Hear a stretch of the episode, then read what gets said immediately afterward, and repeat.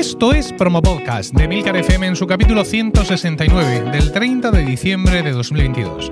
Yo soy Emilcar y este es un podcast sobre micrófonos, técnicas de grabación, publicación, edición, medición de audiencias, entrevistas a podcasters, en definitiva, un podcast donde vamos a hablar de podcasting, porque no hay nada que le guste más a un podcaster que hablar de podcasting.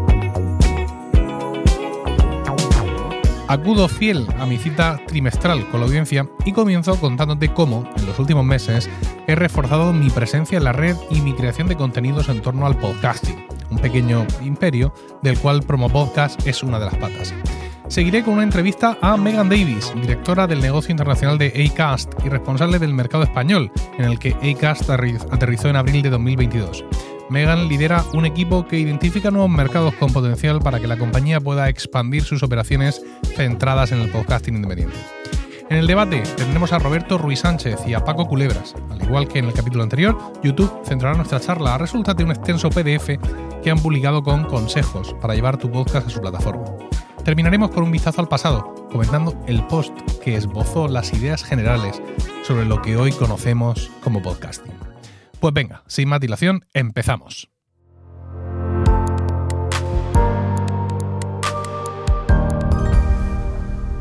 Este curso 2022-2023 representa para mí un nuevo reto, un nuevo proyecto, que es fortalecer mi presencia en Internet como experto en podcasting, generando contenidos y ofreciendo mis servicios y mis infoproductos.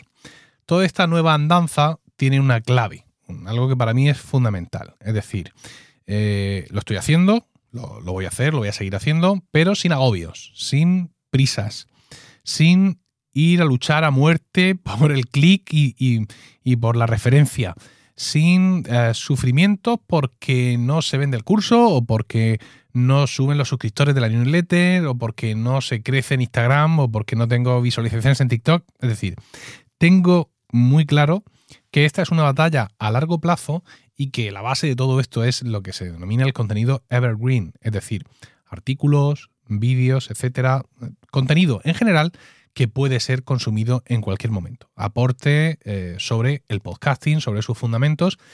Es cierto que hay cosas, eh, digamos, en el día a día que merece la pena comentar y he creado un espacio para ellas, pero eh, básicamente todo mm, todo reposa sobre esa idea de, bueno, vamos poco a poco, hay muchos actores ya en esta escena y yo llego, soy uno más y lo que no puedo es llegar eh, y pretender hacerme sitio a codazos, sino que tengo que ir poquito a poco mis mañes, que se dice aquí en Murcia, eh, introduciéndome y haciéndome más presente.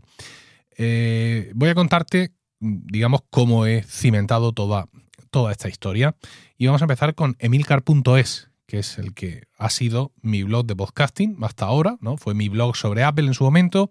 En un momento dado cambió a ser mi blog de podcasting, pero ahora lo es de verdad, ¿vale? Con artículos eh, cada semana y, bueno, pues como he comentado, eh, como te he comentado, con contenido evergreen. esa, es, esa es la idea, ¿no? Si entras a emilcar.es, pues puedes, ver algunos de los artículos, eh, cómo crear una versión premium de tu podcast, cómo elegir un pie de sobremesa o brazo para tu micrófono, cómo tener el feed de tu podcast bajo tu propio dominio, interesantísimo este, consejos para hacer un podcast diario, si no los doy yo, ¿quién los va a dar? Cómo conducir a tu audiencia a una aplicación de podcast concreta, porque un poco de maquiavelismo nunca está de más en el podcasting. Cuestiones técnicas, interfaz de audio, portátil Zoom, PodTrack P4, etc. Y si, bueno, pues te vas al, menú hamburguesa o arriba a la derecha en tu ordenador, haces clic en blog y verás el, resto de, artículos. No hay muchos, 6, 7, 8, 9, 10, 11, 12.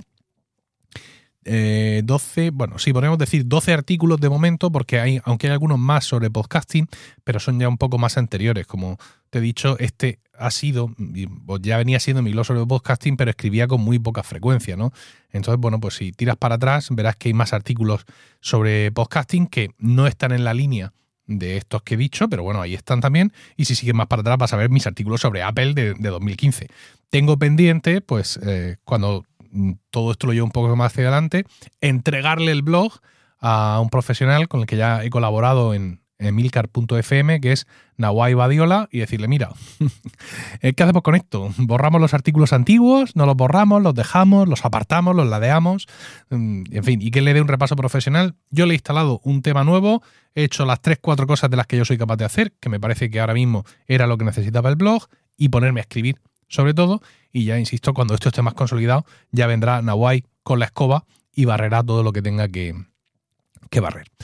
Otro elemento de los que tengo en marcha es mi canal de YouTube. ¿Qué os parece? Tengo un canal de YouTube de podcasting. Hay un montón en inglés. En español también hay unos cuantos. No hay tantos, ¿vale? Y bueno, pues el mío, pues es uno más. Y ya está. No, no me he vuelto a dejar. Te dejo las notas en el enlace del, del podcast para que le eches, le eches un vistazo. Y una vez más, pues la idea es que los vídeos que se metan en este canal sean vídeos, pues evergreen. Eh, vídeos que vayan a estar ahí Em, por así decirlo, siempre, sin preocuparme mucho de la actualidad, porque no puedo seguir el ritmo de la actualidad. ¿no? Es decir, para ser un canal de YouTube y cómo funciona hoy YouTube, y todos sabemos los, los beneficios que da, pues realmente no tengo mucho contenido. En el momento de grabar esto, tengo tan solo 13 vídeos, tres de los cuales son shorts, ¿vale? Pero bueno, aún así, yo estoy bastante contento con cómo lo estoy llevando.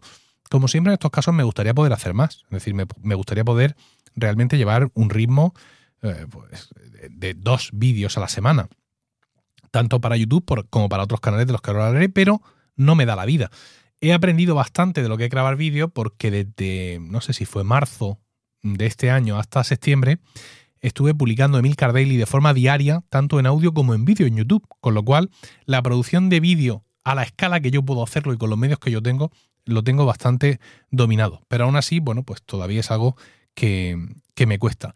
Los vídeos que he puesto ahí apenas han tenido repercusión, salvo uno que se llama Kindle Scribe para podcasters, donde hago una pequeña review del Kindle Scribe, que es el último dispositivo de Kindle de, Amazon, que lleva un lápiz para poder escribir y tal.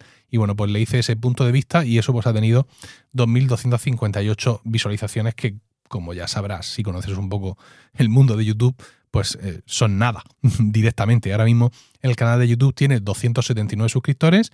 No me cuadran las cuentas porque hay muchísima más gente escuchando uh, Pro Podcast. Bueno, ya hablaremos de esto más adelante.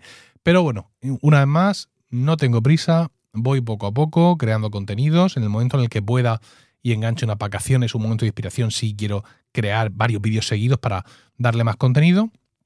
Y bastante satisfecho, digamos, con cómo estoy evolucionando y cómo me, eh, voy aprendiendo más cosas sobre la producción del vídeo, pero como he dicho, pues no tengo prisa. También tengo Instagram y TikTok. Soy Emilcar-bajo en ambas. Y eh, bueno, son cuentas que ya existían. La de Instagram es la que era la cuenta de Promo Podcast. Así que si seguías a Promo Podcast en Instagram, ahora te darás cuenta que sigues a Emilcar-bajo. Y la de TikTok es la cuenta que yo ya tenía donde estaba publicando vídeos cortos de Emilcar Daily. Bueno, pues ahora ambas cuentas están centradas en podcasting. Publico los vídeos que creo para shorts, los vídeos que creo para shorts son, digamos, contenido original. Y luego también de los vídeos largos de YouTube hago extractos que publico en TikTok y en Instagram, pero no los publico en shorts, porque según se me ha enseñado eso podría perjudicar al algoritmo y no sé qué más historias. Y ahí estoy también, bueno, de vez en cuando algún pico de, de audiencias, pero ya está, creciendo muy poco a poco como se suele crecer también en estas redes. Luego tengo la newsletter que para mí es sin duda eh, la joya de la corona. Sale los martes a las 10 y aquí suelo enlazar los vídeos de YouTube y, sobre todo, cito el artículo de la semana del blog y pongo contenido adicional que solo está en la newsletter. Esto es lo que he hecho hasta ahora.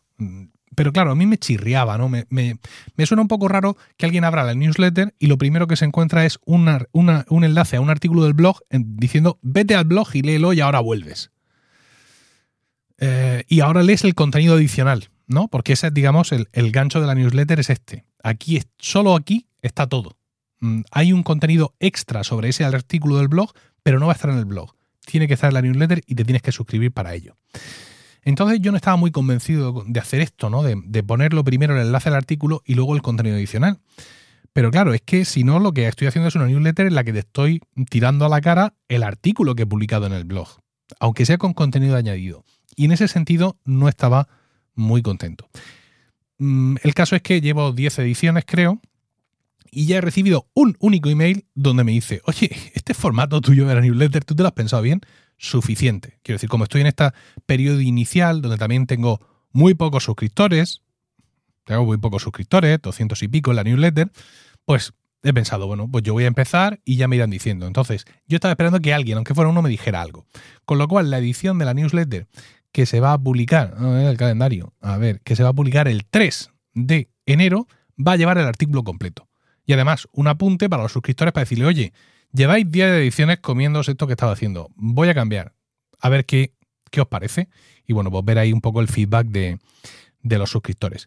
La newsletter hay una segunda mm, sección que es un artículo completamente nuevo que no está en el blog y que contiene por lo general temas de actualidad y opinión. Como he dicho, yo quiero centrar todo este emporio en contenido de Evergreen y el punto de vista sobre la actualidad, opinión, miradas críticas va a estar ahí. Cuando te suscribes a la newsletter se te pregunta si eres novato o veterano. ¿Por qué? Pues porque mi idea es empezar a lanzar alguna edición suelta especial para unos y otros. Pues consejos básicos para los novatos y cosas muy frikis y extremas para los segundos, que a lo mejor los primeros se me asustan. Aunque si no se me han asustado de lo de mm, cómo tener el feed de tu podcast bajo tu propio dominio y por qué tienes que hacerlo, no creo que ya que se vayan a asustar con nada. Más cosas de este nuevo imperio o emporio. Promo Podcast, ya lo he dicho, ¿no? Promo Podcast va a seguir eh, como hasta ahora, con este aclamado formato trimestral, pero beneficiándose mucho de los otros canales, ¿no? ¿Por qué? Pues porque muchos de los contenidos que preparo para YouTube o para la newsletter pueden formar parte de esta primera sección del podcast, de forma que tendremos un mismo contenido en texto, en audio y en vídeo.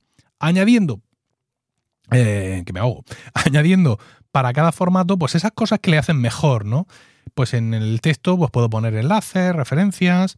En el audio, pues eh, como hay más intimidad, como estoy yo aquí contigo y no hay nadie más, pues mm, hay como una cosa como más natural, ¿no? Como estoy hablando ahora, más opinión, más experiencia. Y en el vídeo, pues el vídeo. Así que bastante es la imagen, ver mi cuerpo serrano, eso ya es suficiente valor añadido. Y dicho todo esto, pues dicho todo esto, ahora vamos a hablar de vender. Porque no olvidemos que todo esto es para mí una pasión, pero también es un negocio. En el blog se centralizan, se centralizaban y van a seguir centralizadas las reservas para consultorías individuales, que también se anuncian de vez en cuando en la newsletter, ¿no? Y también a través de la newsletter, pues vendo los infoproductos. Ahora mismo solo hay uno, ¿vale? Que es un audiocurso que he publicado en, en la plataforma de Mumbler. Quizás recuerdes que Mumbler patrocinó el capítulo anterior. Es una plataforma para crear podcast premium y audioseries limitadas. Es un sitio que, me encanta y admiro profundamente la tecnología que hay detrás. Así que cuando sacaron la posibilidad de hacer eh, lo que ellos llaman audioseries, ¿no? Es decir, paquetes limitados, no podcast premium de suscripción infinita, pues quise estar allí de inicio.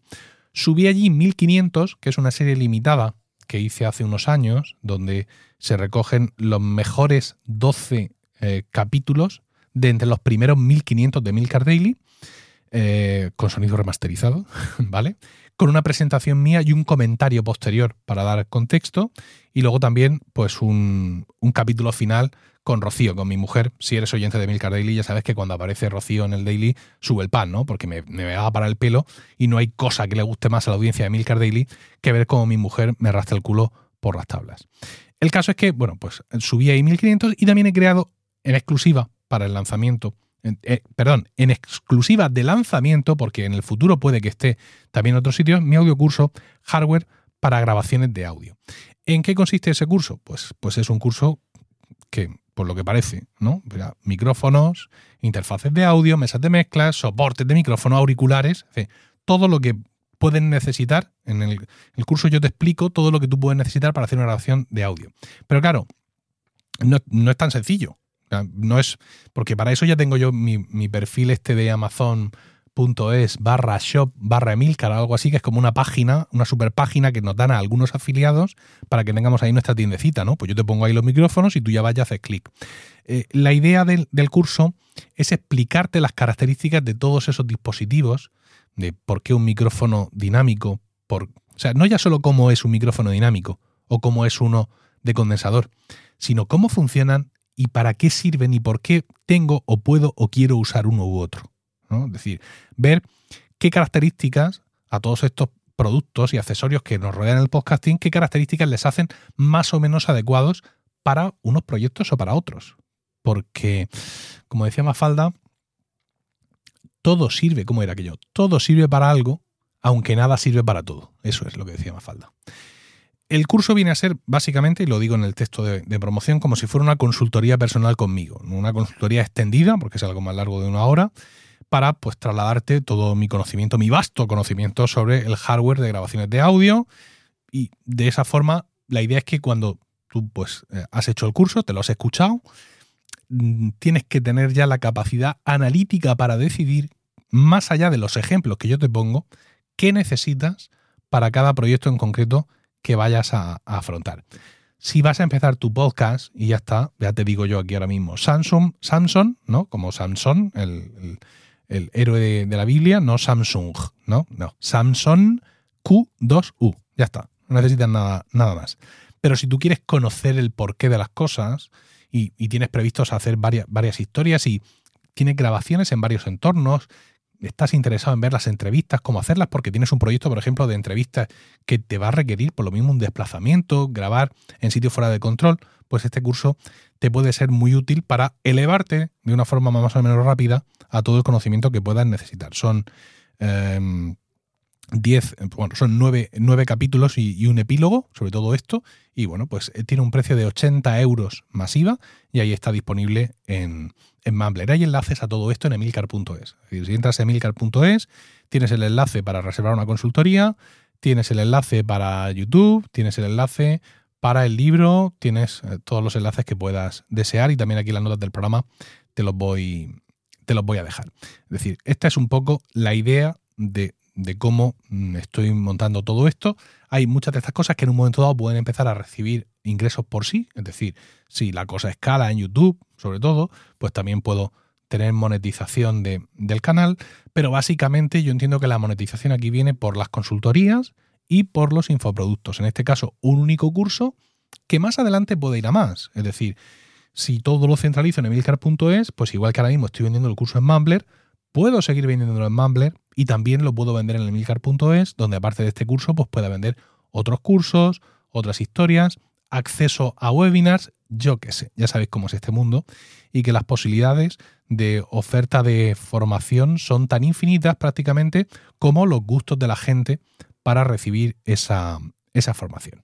Bueno, pues esto es todo lo que tenía que contarte de esta nueva aventura. Así que si aparte de escucharme hablar de podcasting en Promo Podcast, te apetece acompañarme en cualquiera de los otros nuevos canales, te espero encantado, porque como he dicho, no me salen las cuentas. ¿eh? Si yo miro la audiencia que tengo en Promo Podcast y luego miro los suscriptores que tengo en la newsletter y las suscriptores que tengo en, en YouTube y los suscriptores que tengo, los seguidores que tengo en Instagram y los que tengo en TikTok, las cuentas no me salen. Así que, bueno, ya pasaré lista en algún momento, pero bueno, bromas aparte, ahí las notas del podcast tienen los enlaces a todos estos canales para, insisto, si quieres eh, seguir escuchándome y viéndome y leyéndome hablar de podcasting.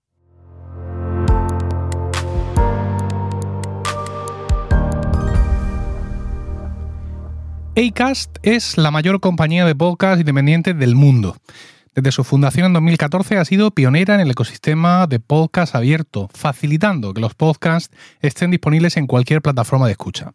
La compañía ofrece a los creadores herramientas para alojar, publicar y monetizar sus podcasts desde una única plataforma intuitiva y les permite llegar a una audiencia global. Acast es la empresa líder en ventas y monetización de publicidad para podcasts. Cuenta con un marketplace que ayuda a los podcasters a monetizar su contenido y a las marcas a hacer llegar sus mensajes a la audiencia idónea. Su sede está en Estocolmo, pero operan de forma global. Acast está haciendo importantes apuestas en el mundo del podcasting, siempre basándose en un ecosistema abierto.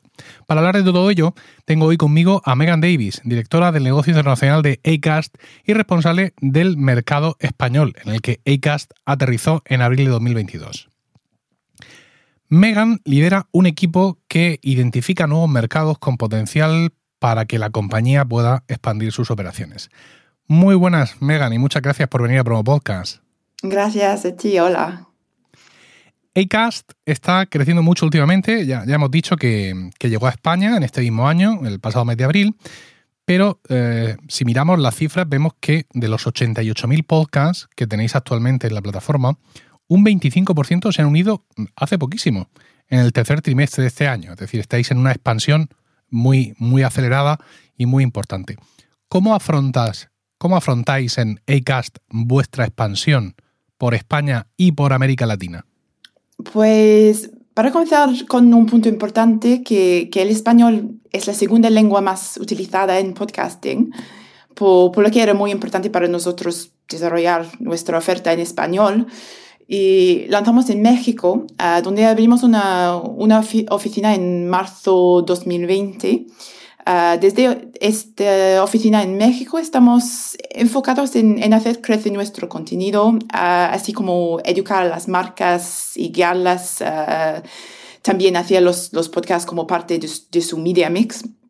Pues naturalmente hay, hay algunos cruces con, con España, podcasts que tenemos como, como TED en español, se regalan dudas, por ejemplo, con, con una gran audiencia en, en España y en Latinoamérica también.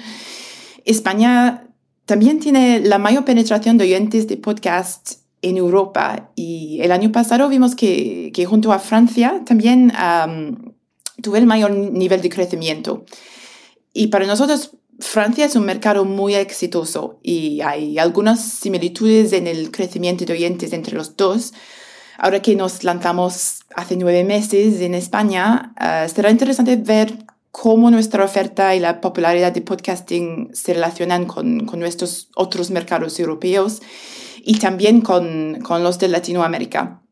Y por el momento estamos viendo una actividad muy interesante en España y hemos firmado con, con podcasts importantes en, en, el mercado como, ah, para dar un ejemplo, el podcast de, de Cristina Mitre. El, nosotros en España llevamos mucho tiempo mirando qué ocurre en Estados Unidos en el mundo del podcasting. Siempre es una referencia porque es allí donde nació el podcasting y siempre estamos atentos a las cosas que ocurren. Pero tenemos claro, muy claro que el mercado de habla hispana de podcast tiene muchas características que lo distinguen del mercado estadounidense. ¿Qué, diferencias habéis identificado en ACAST y, y cómo pensáis abordarlas? Sí, pues claro, los Estados Unidos son una referencia para, para, muchos países, pero la verdad es que cada mercado es diferente. El mercado estadounidense está muy avanzado en, en algunos aspectos. Hay un gran volumen de, de, contenido disponible, hay muchas plataformas de escucha, hay muchas plataformas de alojamiento, pero el mercado publicitario ahí también es bastante diferente al, al de Europa. Aquí eh, las marcas en los Estados Unidos, por ejemplo, hacen mucho más campañas dirigidas a una acción directa, eh, mientras que en Europa es mucho más branding, hay mucho más campañas de reconocimiento de la marca. Eso es, por supuesto, generalizar, pero para dar un ejemplo. Y también todos los países vemos diferentes tipos de contenido. Y en España lo que es interesante es tendencia a contenidos más largos, una hora, una hora y media. Uh, incluso hemos trabajado con algunos podcasts de más de cuatro horas de duración. Eh, pero en otros países a menudo hay, hay más de una tendencia hacia um, el contenido formato corto, 20 minutos, 15 minutos, a veces 5 minutos. Pues, y por otro lado, los métodos de compra para los anunciantes también son diferentes de un país a otro pues en Holanda y en el Reino Unido la compra programática está muy avanzada y a menudo es una ruta de compra preferida por marcas y agencias. Estamos viendo en España que sí hay interés en, la compra programática de anuncios, pero los patrocinios ah, siguen siendo mucho más demandados para, para nosotros ahí. Y pues una cosa muy interesante, creo, por los Estados Unidos es que el contenido y las audiencias en los Estados Unidos se han, se han vuelto mucho más diversos y mucho más representativos de la población real en los últimos años. Hemos visto un crecimiento de audiencias femeninas, audiencias hispanas, por ejemplo, y pues y también los, los grupos demográficos mayores. Mientras que antes en muchos países sigue siendo predominantemente millennial, generación Z que escucha el podcast. Y creo que esta es, un, es una tendencia que, que vemos en, en, muchos países que a medida que el, que el mercado se vuelve más maduro, el contenido se diversifica y también la audiencia que escucha. Creo que si miraras, por ejemplo, el contenido en el Reino Unido hace cinco años, se vería muy diferente a lo que, lo que tenemos ahora. Ahora hay mucho más mejores en el podcasting, hay un montón de nuevos formatos, temas. Y pues todo eso para decir que, que, cada mercado es muy diferente. Hay similitudes en, en las que podemos pasarnos. Por ejemplo, um, el crecimiento, uh, lo que hemos dicho en los, los podcasting en Francia o en los métodos de, de, compra utilizados por otras partes de Europa. Pero cada país tiene su, su propia cultura y los podcasts, yo creo, son, con, son las conversaciones que, que surgen de, de esa cultura y por lo que siempre habrá diferencias y, y debemos adaptarnos a, a, ellas. En, en iCast eh, mucho vuestra creencia en el podcasting abierto. De hecho, si uno visita vuestra página web, este concepto del podcasting abierto, el podcasting que está en todas partes, aparece repetido en muchas ocasiones. Y, y, vuestro apoyo a creadores independientes, pero en vuestro catálogo también hay podcasts de grandes medios como The Guardian o creadores eh, famosos como Ana Faris. ¿Qué tipo de equilibrio buscáis entre estos dos mundos? Sí, el ecosistema abierto es muy importante para nosotros. Um, pues sí, siempre queremos un equilibrio. Eh, en los últimos años, los editores como The Guardian, Economist, por ejemplo, han creado un contenido fantástico y esos podcasts se escuchan en todo el mundo. Um, pero para nosotros es muy importante que tengamos uh, un equilibrio de, de, creadores independientes, de creadores locales en cada mercado.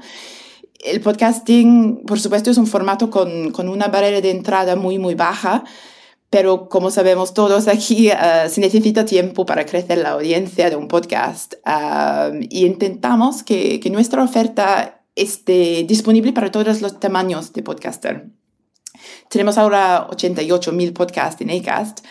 Algunos de los más exitosos no siempre son los de, los grandes nombres. Y siempre digo yo que, que, el hecho que alguien sea muy conocido no significa que el formato del podcast vaya a ser un éxito. El éxito de un podcast está tanto en el formato como en el concepto, los invitados, hacer algo original. Y puede ser la persona más famosa del mundo, pero alguien del salón de su casa puede tener un formato más original y con el tiempo crecer hasta sí, tener mucho éxito con su podcast. Así que realmente se, se, trata de equilibrar grandes nombres, editores mundiales y pues también ayudar y, dar las herramientas a otros para crecer. En vuestro catálogo de, de podcasts, los podcasts hospedados en, en Acast, encontramos algunos que llevan el logo de, de Acast en la portada, ¿no? Como el, por ejemplo, el de Ana, el de Ana Faris, que he comentado ahora, otro, de, creo que sueco, no lo sé, de países nórdicos, Dead Scaver, eh, otro podcast, This Moment. Todos estos podcasts que llevan vuestro logotipo en la portada, ¿qué afiliación, qué relación tienen con vosotros y, y qué papel juegan en vuestro negocio, si es que juegan algún papel?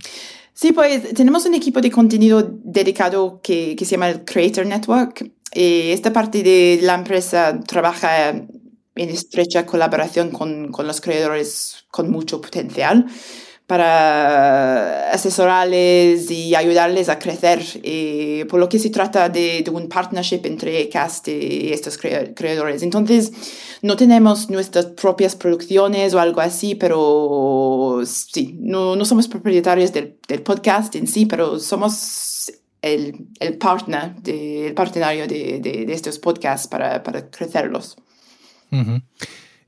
En Acast estáis especialmente orgullosos de vuestra tecnología de inserción dinámica de anuncios, inventada por vuestra empresa en el año 2014 y adoptada desde entonces como un estándar en la industria del podcasting.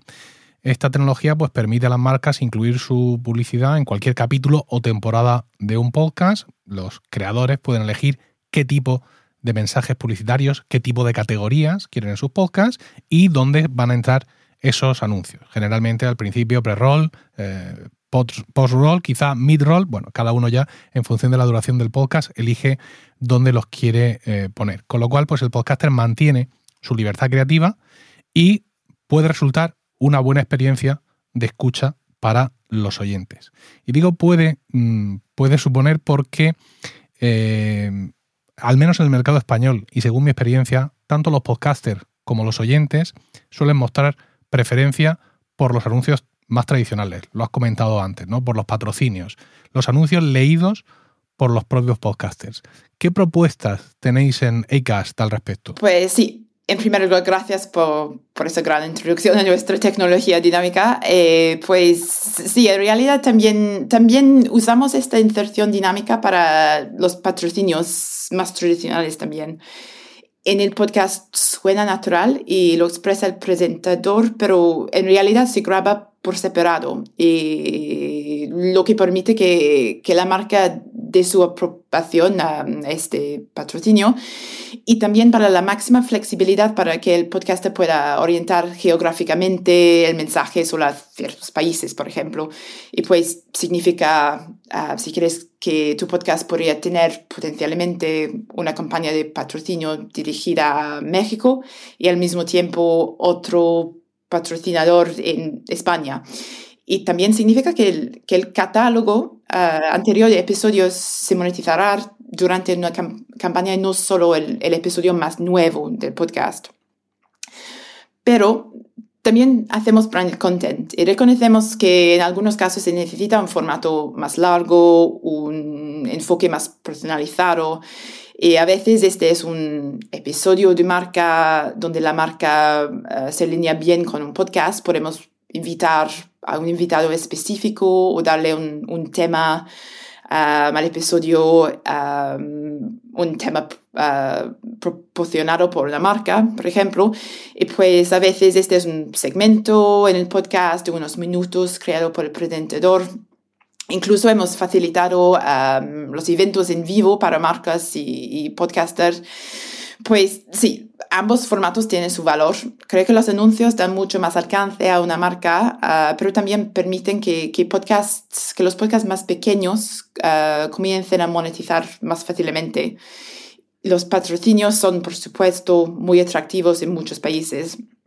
Es lo que es tradicional, es conocido, y pues Sí, así que realmente necesitamos ambos. Como, como ya hemos comentado, vosotros fuisteis pioneros en el tema de la inserción dinámica y que otras compañías del sector también lo, lo, han adoptado. Aquí en España conocemos esa tecnología pues a través de, de, otras empresas que ya llevan aquí tiempo y que también ofrecen ese tipo de anuncios, por ejemplo, Spreaker o también la española Evox. ¿Qué diferencias vamos a encontrar entre vuestro sistema de inserción dinámica y el que puedan estar usando estas otras compañías? Sí, como en muchos mercados e, existen varias plataformas de alojamiento y distribución. Por supuesto, existen algunas diferencias en las capacidades de las plataformas. algunas tendrán más funcionalidad en torno a los anuncios o más análisis, pero al final todos son una plataforma para distribuir tu, tu podcast. Diría que la diferencia con Acast es nuestra oferta end-to-end, si quieres, y, también los avances que en, nuestra tecnología que hemos desarrollado al ser una empresa global. Y como mencionamos, vemos diferentes necesidades en diferentes mercados, por lo que hemos desarrollado y actualizado partes de nuestra oferta a lo largo del tiempo para hacer que nuestra oferta sea la, la más avanzada del mercado.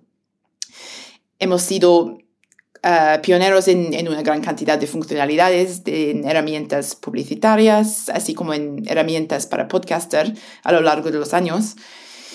Y también tenemos un equipo de ventas internacional, así como equipos locales en, muchos mercados. Entonces, no solo estamos hablando con anunciantes locales, pero sí, uh, sino también con marcas internacionales, con sede en los Estados Unidos, Reino Unido, Francia, Singapur. Realizamos también compras programáticas en podcast, por ejemplo, desde 2017. Uh, entonces, es, es, sí, es una oferta muy avanzada. Hemos agregado opciones para mejorar la uh, medición en podcast y también hemos ampliado las opciones de targeting para hacerlas más granular Una de nuestras últimas novedades que quizás haya uh, ser visto en, la prensa es nuestro targeting conversacional y de palabras clave. Y con esto usamos una tecnología de voz a texto uh, para transcribir los episodios, de modo que los anunciantes pueden dirigirse a la conversación y las palabras en el episodio mismo en lugar de solo por la, por la categoría del podcast, por ejemplo. Sí, es muy interesante porque mm, yo no uso este tipo de publicidad mm. porque principalmente tengo miedo de que el anuncio no sea relevante para mm. mi audiencia. Es decir, que vayan a encontrar un anuncio, como muchas veces yo escucho, un anuncio realmente de cualquier cosa y no centrado en la tecnología, por ejemplo, que podría ser mm. la categoría, o incluso un anuncio de un negocio local que no está localizado en España, ¿no? Entonces, pues creo que, en ese sentido todas esas herramientas de filtrado, de selección, mm, tienen mucho que, avanzar todavía, o por lo menos las que yo he visto no me han resultado especialmente eh, satisfactorias. Supongo que también tiene que ver con la cantidad de anunciantes que tienes.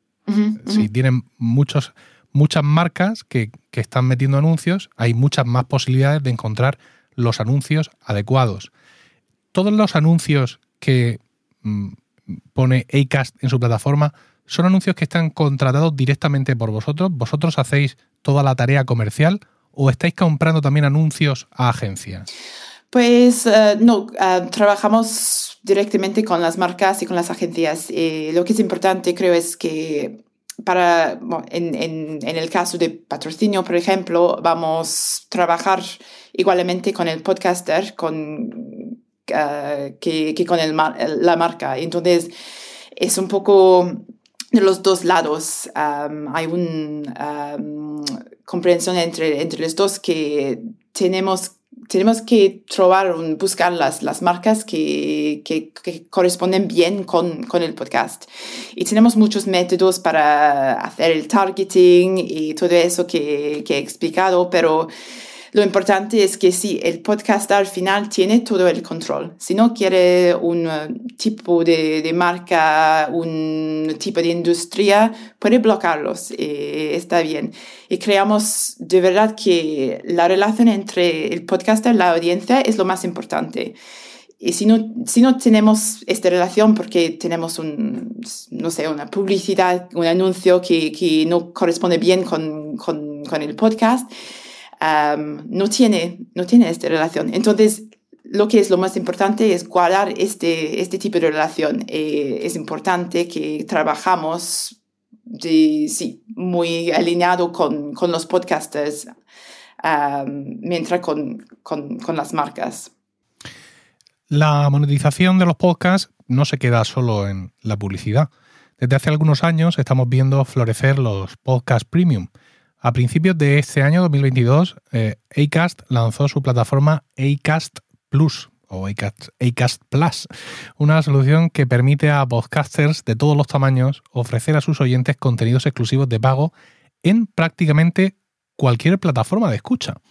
Con Acast Plus, los creadores pueden ofrecer episodios sin anuncios, acceso anticipado, es decir, todo, el menú, ¿no? Contenido extra, episodios completos exclusivos, spin-off y muchas más cosas sin depender de una plataforma de escucha concreta. Eh, de esta forma, pues se generan eh, ingresos recurrentes y pueden seguir aportando valor a sus oyentes sin poner en riesgo su independencia. Yo tengo un podcast premium y conozco mucho sobre eh, cómo funcionan los podcasts premium y tengo muchas ganas de conocer cómo funciona Acast Plus, ¿no? Cómo se genera el feed, qué tipo de feed es, usuario, contraseña, el pago, la factura, todo esto, por favor. Explícanos cómo funciona Acast Plus. Voy a intentar explicarlo, no soy la persona la más técnica, pero sí, es, entonces es bastante simple de usar. El podcaster simplemente tiene que habilitar Acast Plus en su cuenta y luego podrán configurar la facturación. La facturación se, se, hace con Stripe para que ellos puedan recibir pagos, pero todo es en lo mismo sitio. Y después crear los niveles puede ser algo así como el nivel 1, 2 euros por un contenido sin publicidad, nivel 2 a 5 euros sin publicidad, más contenido bonus, etc. Y luego deben grabar un mensaje, por supuesto, en su podcast para, para informar a los oyentes que, que existen estas opciones se creará un landing page um, a la que enviarás a, tus suscriptores potenciales uh, para que se registren. Lleva menos de 30 segundos para registrar. Y pues todo se administra en, en un solo lugar para el podcaster. Entonces, ¿qué, qué quiere decir? Que, que, cuando subes tus episodios a la plataforma Acast, simplemente decides qué episodio te gustaría pasar a, a qué nivel de suscripción marcas la casilla y todo proviene del mismo feed. Es genial porque no tienes que perder tiempo creando una fuente privada y una fuente pública. Todo está en un solo lugar, que es lo más importante con, con la oferta de, de Cast Plus. Es muy simple. Esto, de, da sí, esto da una gran libertad a los podcasters para ganar dinero en sus propios términos, combinando modelos de publicidad, suscripción, sin mucho más trabajo y sin ser exclusivo de una sola plataforma de escucha. Entonces, ¿la identificación del, oyente se hace con un usuario y contraseña? Sí. Y ese usuario y contraseña es el que luego le va a dar acceso a mm, lo que sea de su nivel, ¿no? Entiendo. Sí, exactamente, sí. Vale, pero, pero este feed no es el feed público que yo ya tengo, tengo que crear un feed especial. Es algo, sí, es algo que es dentro de, de ECAST. Entonces, para el podcaster, mm, nada cambia. Todo, sí, todo es en, en, la, en la misma cuenta. Uh, Escuchar los niveles, creo un feed, pero sí, de verdad vamos a distribuir en, en, en los, en los dos lados, pero de, un, de, uh, sí, un sitio único. Sí, este sistema es el sistema habitual de cómo funcionan los podcast premium. Mi podcast premium, que lo hago yo en mi página web con mi WordPress y todo esto, funciona igual, con un usuario y contraseña. Y esto muchas veces crea confusión en los suscriptores, ¿no? No saben bien cómo llevar ese feed premium a su podcatcher, a su aplicación, y cómo poner el usuario y contraseña. Eh, supongo que habéis creado eh, algunos vídeos para enseñar a los oyentes, esto no se convierte en una barrera, este asunto del usuario y la contraseña. ¿No es esto un problema a la hora de enseñar a los oyentes cómo, cómo escuchar el podcast premium? Pues esto es lo que es importante cuando, cuando el podcaster va, a grabar un, un, mensaje para explicar a, sus oyentes cómo funciona esto. Entonces, cada vez el landing page está grabado, tiene la contraseña y lo que es importante con iCast Plus funciona en, todas las plataformas de escucha. Entonces, si, si eres un suscriptor premium, tienes siempre esta opción con, todas las plataformas. Entonces hay, menos confusión, creo, en, este sistema. Eh, eh, has comentado que todo se hace a través de Stripe, con lo cual el podcaster configura su propia cuenta de Stripe para recibir directamente los pagos. Y supongo que vosotros que os quedáis una comisión de, del pago en ese proceso, ¿no? Sí, entonces sí, hay una parte de ECAS para la facilitación de, um, de, este sistema y sí, una repartición con, con el podcaster, sí. Vale. Eh, explico rápidamente a los oyentes eh, no existe, por tanto, es decir, el, oyente es tu cliente, eres tú el que recibe el pago de tu oyente y eres tú el que luego pues, tendrás que generar tus impuestos, tus facturas, etcétera. No es cada, cada euro que entra a ti te llega ya tu parte directamente y tú tienes que solucionar todos tus problemas fiscales, que es básicamente como, como lo tengo yo al final, que es una forma bastante interesante. Una, una pregunta más para Megan al respecto. ¿El podcaster tiene los datos de, de sus oyentes premium? ¿Sabe quién son? ¿Hay alguna forma a través de mm, Acast Plus de que el podcaster pueda escribir un mensaje a esos oyentes premium para darles otra información o, contactar con ellos? ¿Existe, ¿Existe ese nivel de información? Ah, es una buena pregunta. Ah, creo que depende uh, en qué país, uh, depende de ah. las regulaciones en los países, pero sí es, es posible en, en, algunos, sí. Bien. Em, Apple anunció en abril Delegated Delivery, y Acast formaba parte de la lista de hostings compatibles. Este es un sistema a través del cual, cuando tú quieres tener un podcast premium en Apple Podcast, ya no hace falta que subas tu MP3 a Apple Podcast, como hasta ahora, sino que directamente Apple se va a hacer compatible con algunos hostings para que tú lo subes a tu hosting de siempre y ya a partir de ahí puede ir hacia Apple Podcast. Pero esto estaba anunciado para otoño y nos quedan pocos días de otoño. ¿Qué sabéis de Apple? ¿Qué sabéis de los planes de Apple para lanzar esta funcionalidad y cómo puede convivir Delegated Delivery con Acast Plus? Uh, sí, es interesante lo que, lo que haces, pues para nosotros tenemos una relación con, con Apple desde muchos años ahora. Es, siempre intentamos crear las alianzas con, con grandes players principales de la industria. Y sí, como Apple, uh, pues Meta también, uh, más uh, recientemente um, Amazon Music. Um, creo, sí, creemos que es importante para, para que la industria se, se avance. Entonces queremos apoyar a nuestros creadores para que crezcan y se ganen la vida con sus podcasts, por, por lo que apoyamos otros métodos de, de pago o distribución. Entonces los dos pueden funcionar. Um, sí, es importante, creamos, para, para la industria al final. Eh, Acast eh, busca fortalecer su posición en el mundo del podcasting, pues con alianzas como la que acabas de mencionar con Apple y también con adquisiciones. El pasado mes de julio anunciasteis la compra de Podchaser, que es una de las plataformas más interesantes y con más potencial de toda la industria.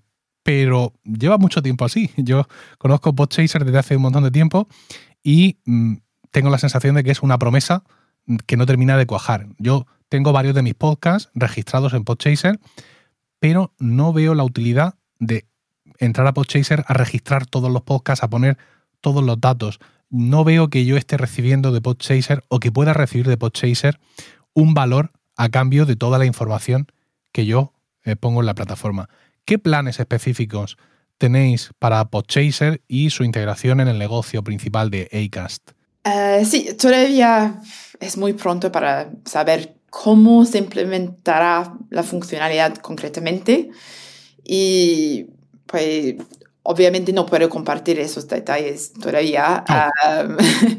sin embargo, como bien dijiste, es, es, una, es una plataforma con un enorme potencial. La visibilidad, la detectabilidad ha sido un problema en los podcasts durante algún tiempo ahora. Y Podchaser tiene la capacidad de resolver el, problema. Es básicamente el IMDB para los podcasts es un punto de, referencia y escuchamos a la gente hablar sobre metadatos todo el día en las conferencias de audio, las conferencias de podcast. Es cierto que, que cuanta más información disponible, más reconocible se vuelve el podcast. Creo que en el futuro Podchaser será una herramienta que ayuda dará que los podcasts aumenten su audiencia más fácilmente, um, pero también ayudará a las marcas y las agencias a, encontrar podcasts de, todos los tamaños también, por lo que en, el aspecto comercial también es, es, muy interesante esta plataforma. Pero todavía es, es, es muy pronto para nosotros decir concretamente lo que, lo que hace. Sí. Eh, por si tenéis curiosidad, Megan está usando el micrófono integrado de un MacBook Pro de 14 pulgadas. Yo estoy mm, absolutamente sorprendido de la calidad del, micrófono del MacBook Pro, porque, bueno, Apple dice que tienen micrófonos calidad de estudio, pero yo tengo un MacBook Pro 16 pulgadas Intel que también decía que tenían calidad de estudio y no era así. Entonces, eh, es increíble ver el avance que ha hecho Apple en ese sentido con el micrófono eh, integrado de estos ordenadores. Evidentemente, para grabar un podcast todos los días no te va a valer porque la audiencia te puede acabar tirando de las orejas, pero para una entrevista como esta y en un entorno controlado como el de Megan, la verdad es que da de sobra. Megan, muchísimas gracias. Gracias a ti.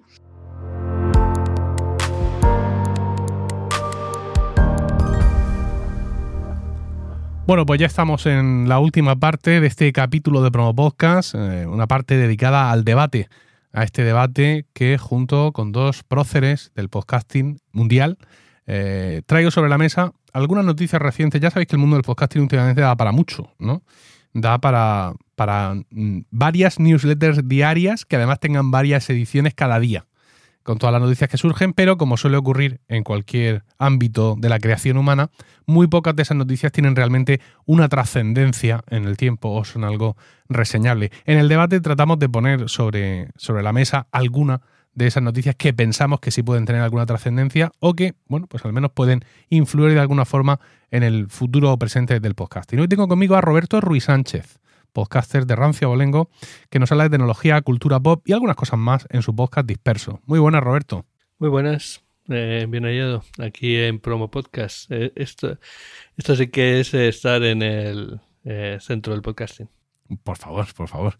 Y luego, por supuesto, siempre traemos a alguien de la casa, en este caso Paco Culebras, compañero de Milcar FM, en el ahora pausado Plug and Drive y en Proyecto Bankington. Muy buenas. Vamos a empezar con un tema que es, como, como, medio raro, ¿no? Porque es como el, lobo dando consejos a las ovejas. Y es que YouTube, eh, que cada vez está extendiendo más sus tentáculos al mundo del podcasting, ha sacado recientemente un, paper, no, no sé cómo, cómo llamarlo, un, documento mediante el cual, eh, de 67 páginas además, es decir, tiene, mucho que decir, mediante el cual pues da una serie de consejos para podcasting en YouTube, ¿vale? Este es el, nombre del, documento, que mm, es un PDF que está rolando por internet que pone eh, confidencial y propietario, confidential and proprietary, pone abajo, pero vamos, es un enlace a, Google Docs que está rolando por todas partes, ¿no? Entonces son unos consejos sobre eh, podcasting en YouTube, porque, bueno, pues eh, YouTube tiene la idea que de, de cara al año 2023 hay dos asuntos que van a mm, crear mucho enganche en la audiencia en YouTube. El primero son los shorts, que por lo que sea ellos opinan que van a, explotar en este año 2023. Ya sabéis que los shorts son, eh, digamos, la versión de YouTube de los vídeos verticales cortos eh, que tiene TikTok, por ejemplo, o que tiene Instagram en Reels. Bueno, pues YouTube los tiene desde hace algún tiempo.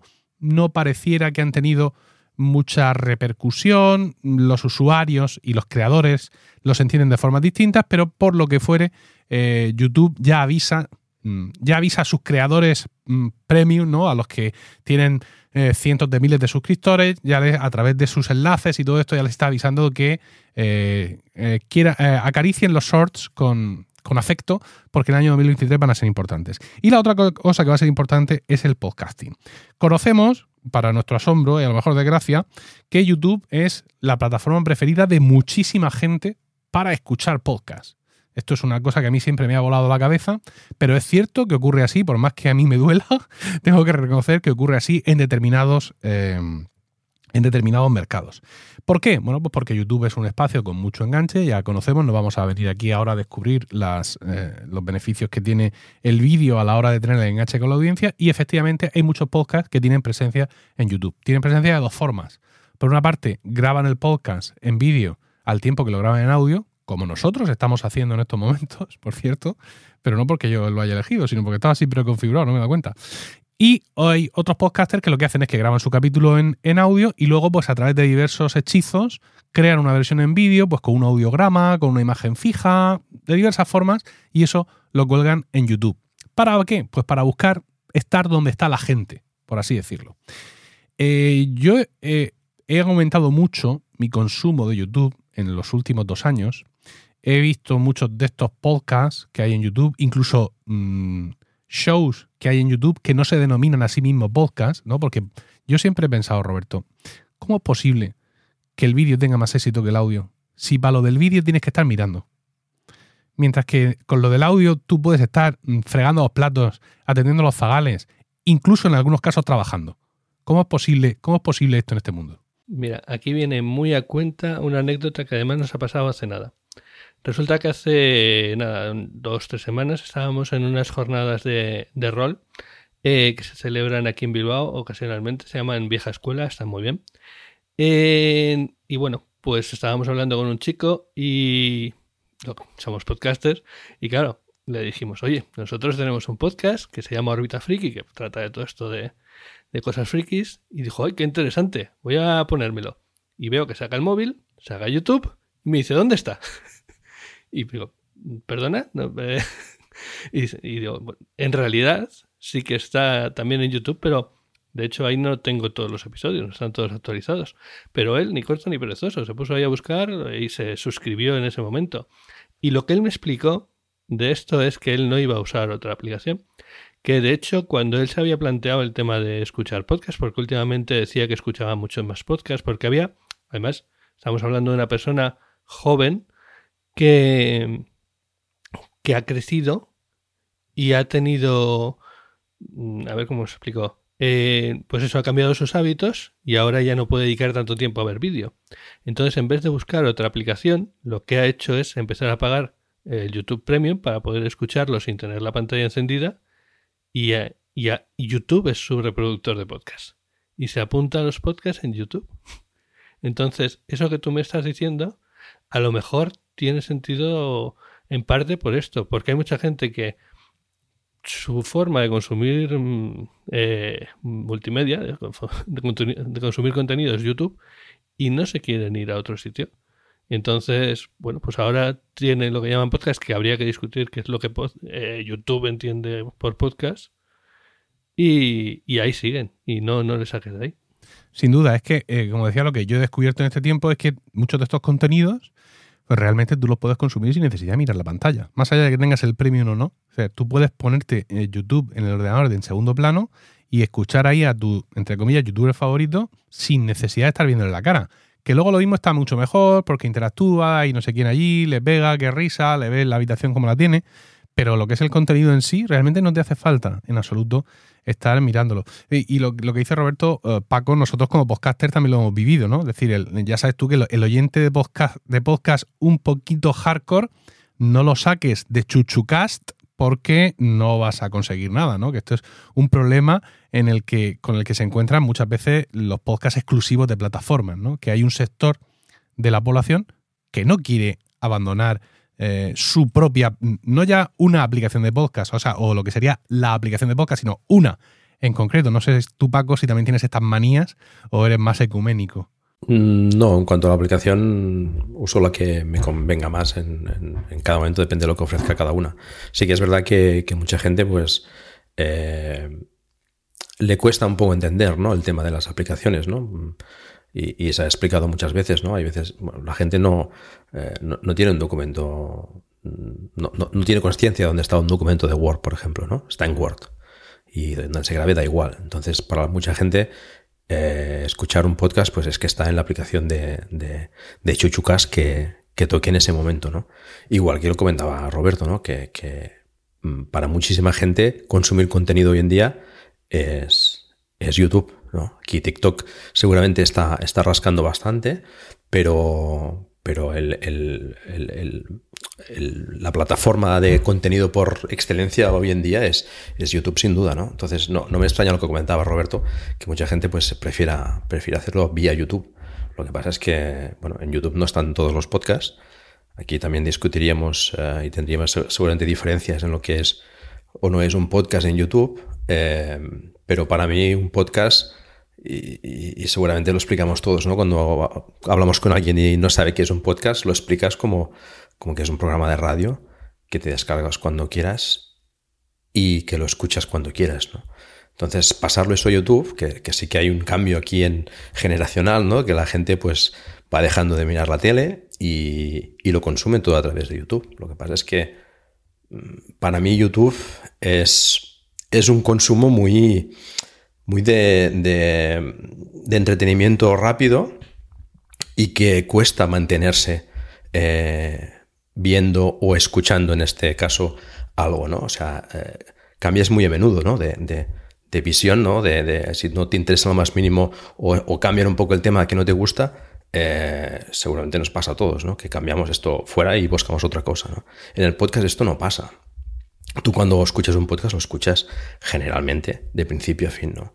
Eh, aunque no te interese todo el contenido que estás explicando en ese momento, pues eh, lo escuchas, pues eso, mientras estás haciendo otra cosa y, la forma de escucharlo o de consumir ese contenido es muy diferente en una plataforma y en otra.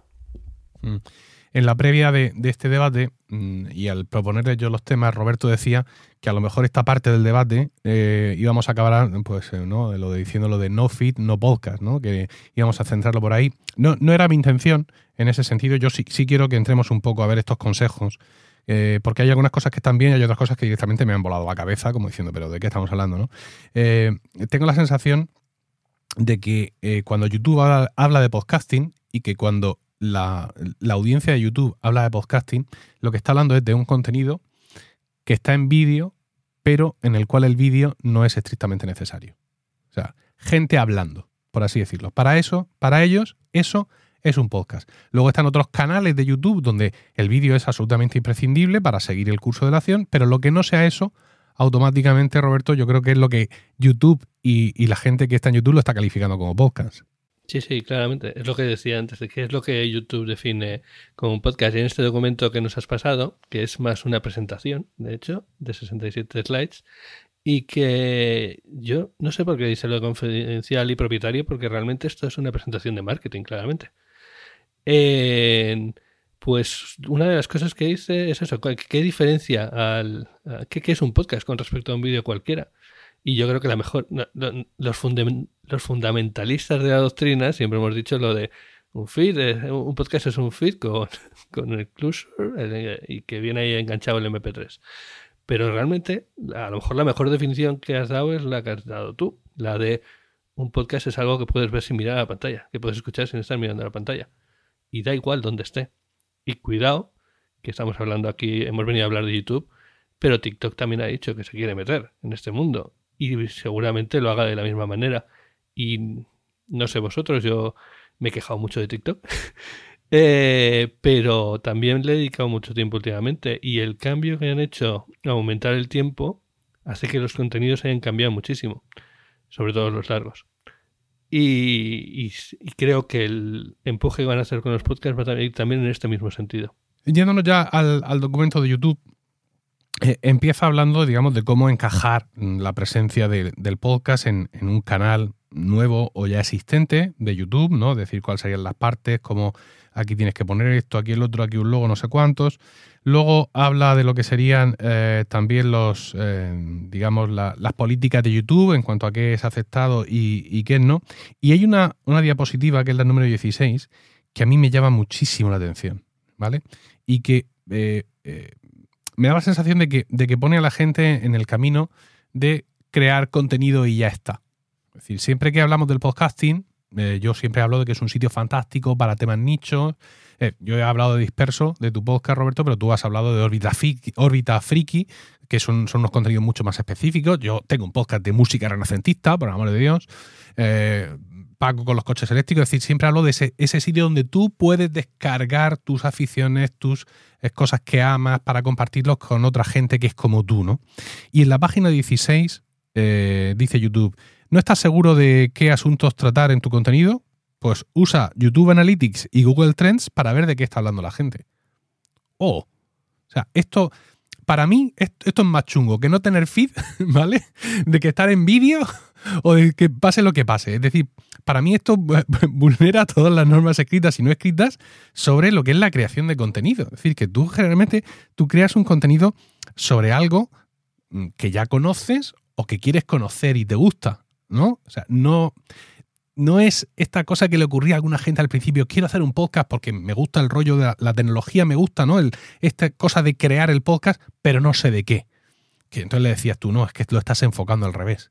Tú hablas cuando tienes algo que comunicar, ¿no? Realmente.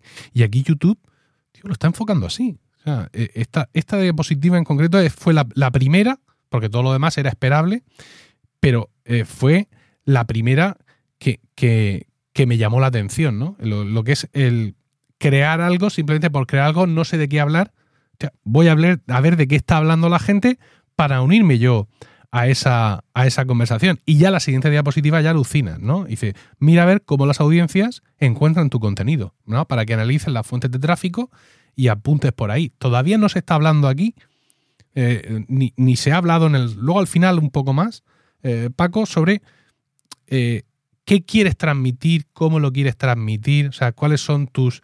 Eh, lo que realmente provoca el enganche con la audiencia, ¿no? Es decir, el, contarles cosas que a ti te gustan y, y que aparezcan las personas que a las que también le gustan. Sí, bueno, aquí da, la sensación bueno, yo creo que, no es una sensación, es que directamente YouTube lo que quieres es, es, pues, es acaparar al máximo mercado, ¿no? No olvidemos que esto es un negocio, ¿no? Eh, podríamos aquí decir también que YouTube no está aquí para entretenernos, ¿no? Como decía Carlos, pero eh, em, sí que está para entretenernos, en el más estricto sentido de la palabra, pero claro, es un negocio, tienen que ganar dinero. Entonces, eh, esto del podcasting yo creo que es, bueno, es, una rama más ¿no? que, quieren eh, añadir a su, a su plataforma para, para, para atraccionar la gente. Entonces, bueno, mm, te animan a, que esto del podcast seguramente está, está ya pues eh, más de moda y que, y que por qué no tiene que ser un, canal de vídeo, ¿no? Eh, aquí te, te, animan a, a, que si estás haciendo un canal de YouTube, pues le añades el tema del podcast, ¿no? Nosotros muchas veces lo enfocamos al revés, ¿no? Los podcasters nos lo dicen, ¿no? Tenías que hacer un canal de YouTube, ¿no? Pues seguramente en este momento, seguramente muchos eh, canales de YouTube le están diciendo, tienes que hacer un podcast, ¿no? Pero ya que lo haces, pues hazlo en YouTube también, ¿no? Hmm. Con lo cual yo creo que los tiros van por ahí, no sé. Eh, ellos más adelante en el documento, y, y, eso sí me ha gustado, ¿no? distinguen lo que es producción de audio-vídeo de la producción de audio solo. Al principio, cuando me encontré con una primera diapositiva que lo mencionaba, pensaba que iban a demonizar eh, la creación de audio first, ¿no? Pero luego he visto que no, que, ofrecen tips para, ambas cosas. Eh, hay otro golpe cognitivo que está en la diapositiva 22 donde habla de full podcasts, ¿no? Es decir, de cuando tú estás subiendo un podcast entero.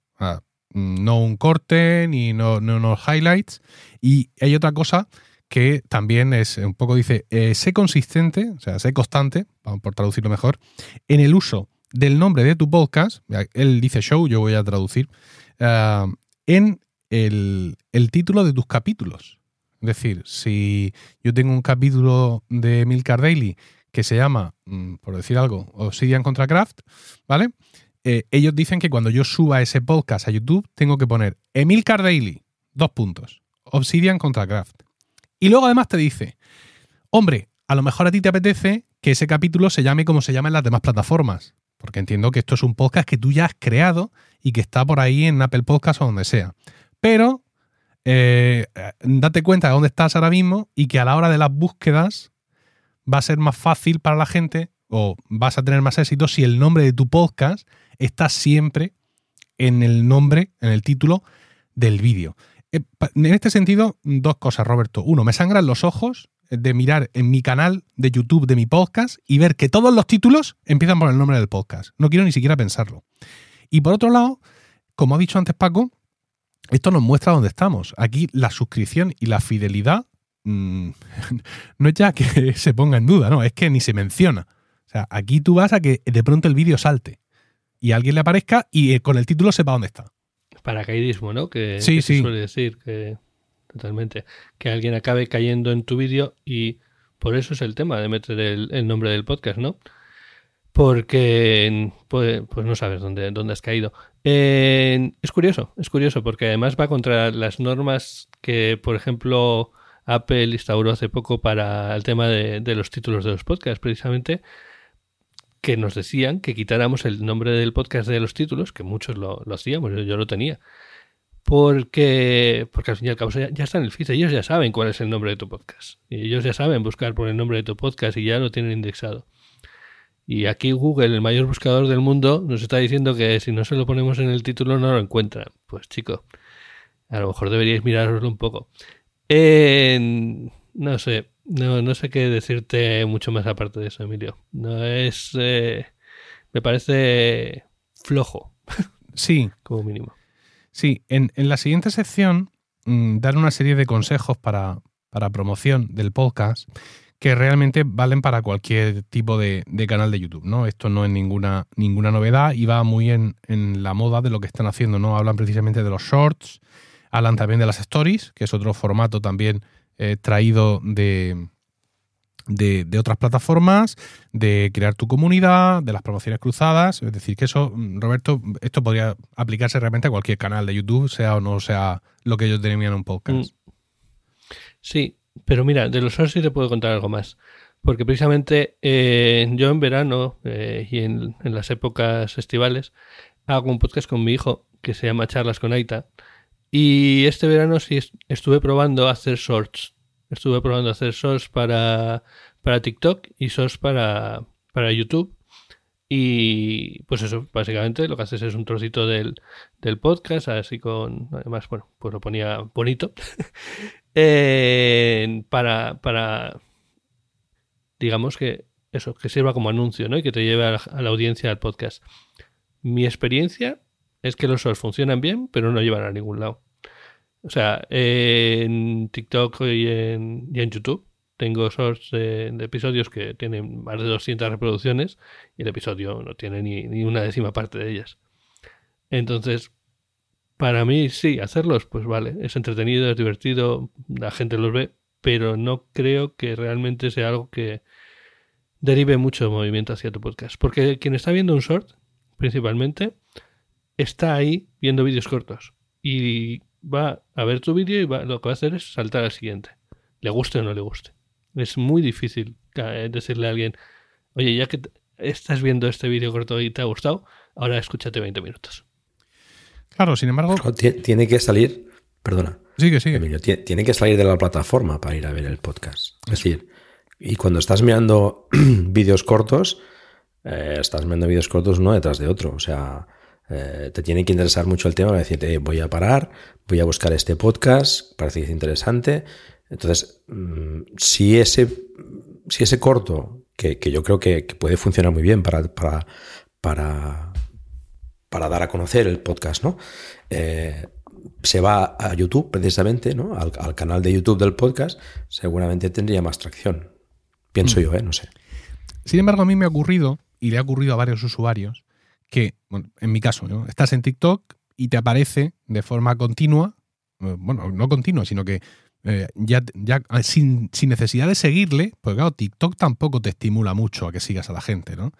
Pues de pronto, pues por algoritmo, por lo que sea, mm, te, te está apareciendo muchas veces un creador. Y al final, tú acabas preguntándote, sobre todo cuando ves un formato distinto, ¿no? Cuando ves que no es un formato vertical, sino que es un formato horizontal que has metido ahí, tú dices tú, ¿esto de dónde sale?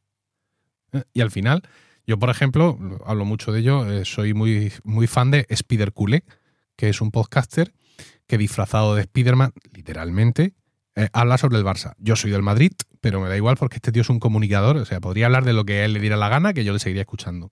Y a mí me ocurrió eso, ¿eh? yo le, le veía mmm, trozos en TikTok y acabé buscándolo en YouTube. Y por lo que conozco, esto ocurre.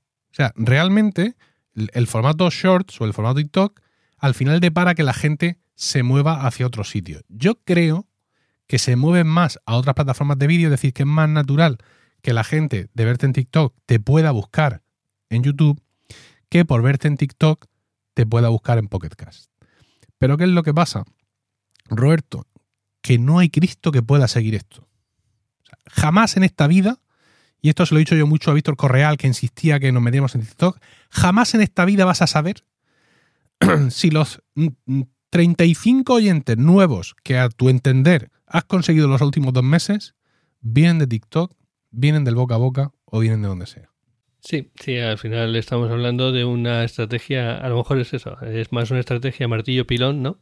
Que a base de, de, de estar delante de las narices de la gente acaben pues interesándose por tu contenido y yendo a buscarlo a otro sitio.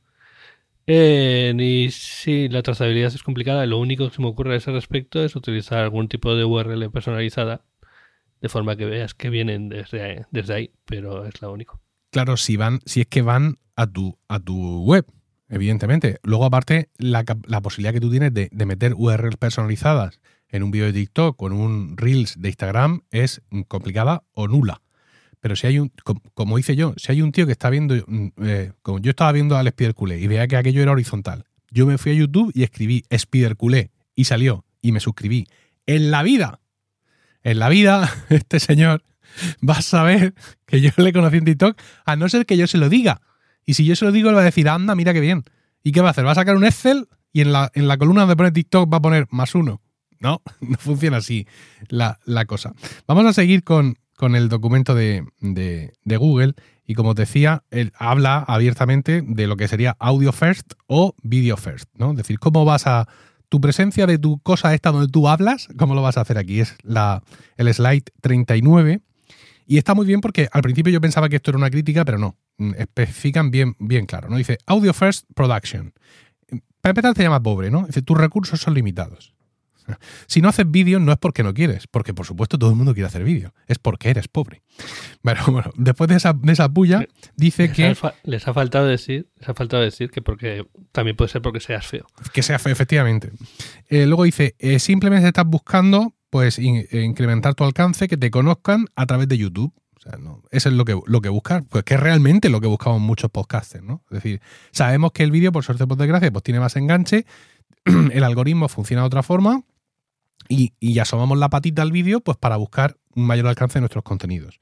Y luego finalmente, muy interesante, dice, el podcast eh, se adhiere a tus necesidades, ¿no? al tiempo que dispones y si los recursos necesarios, que ya hemos dicho que eres pobre, para hacerte un estudio, pues evidentemente grabar en vídeo complicaría ¿no? Tú, eh, el tiempo que necesitas para publicar.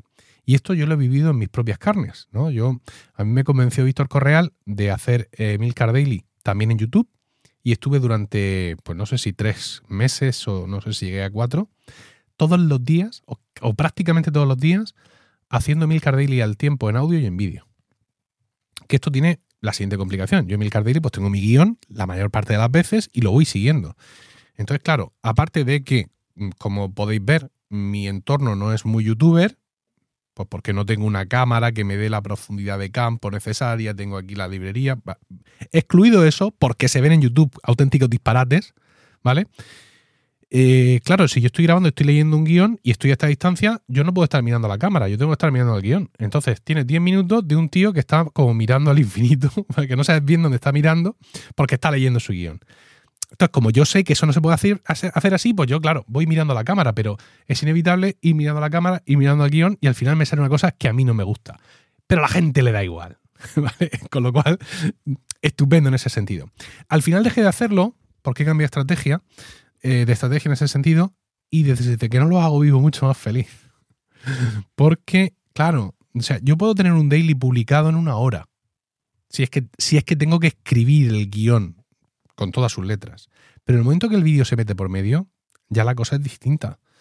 Ya mm, el tema de la ropa, la iluminación, eh, si me he equivocado, lo de ir atrás y cortar y corregir ya no es tan, tan fácil evidentemente, y también me recomendaban que no sea solo tú hablando, mete algún tipo de imagen de vez en cuando. Lo hacía.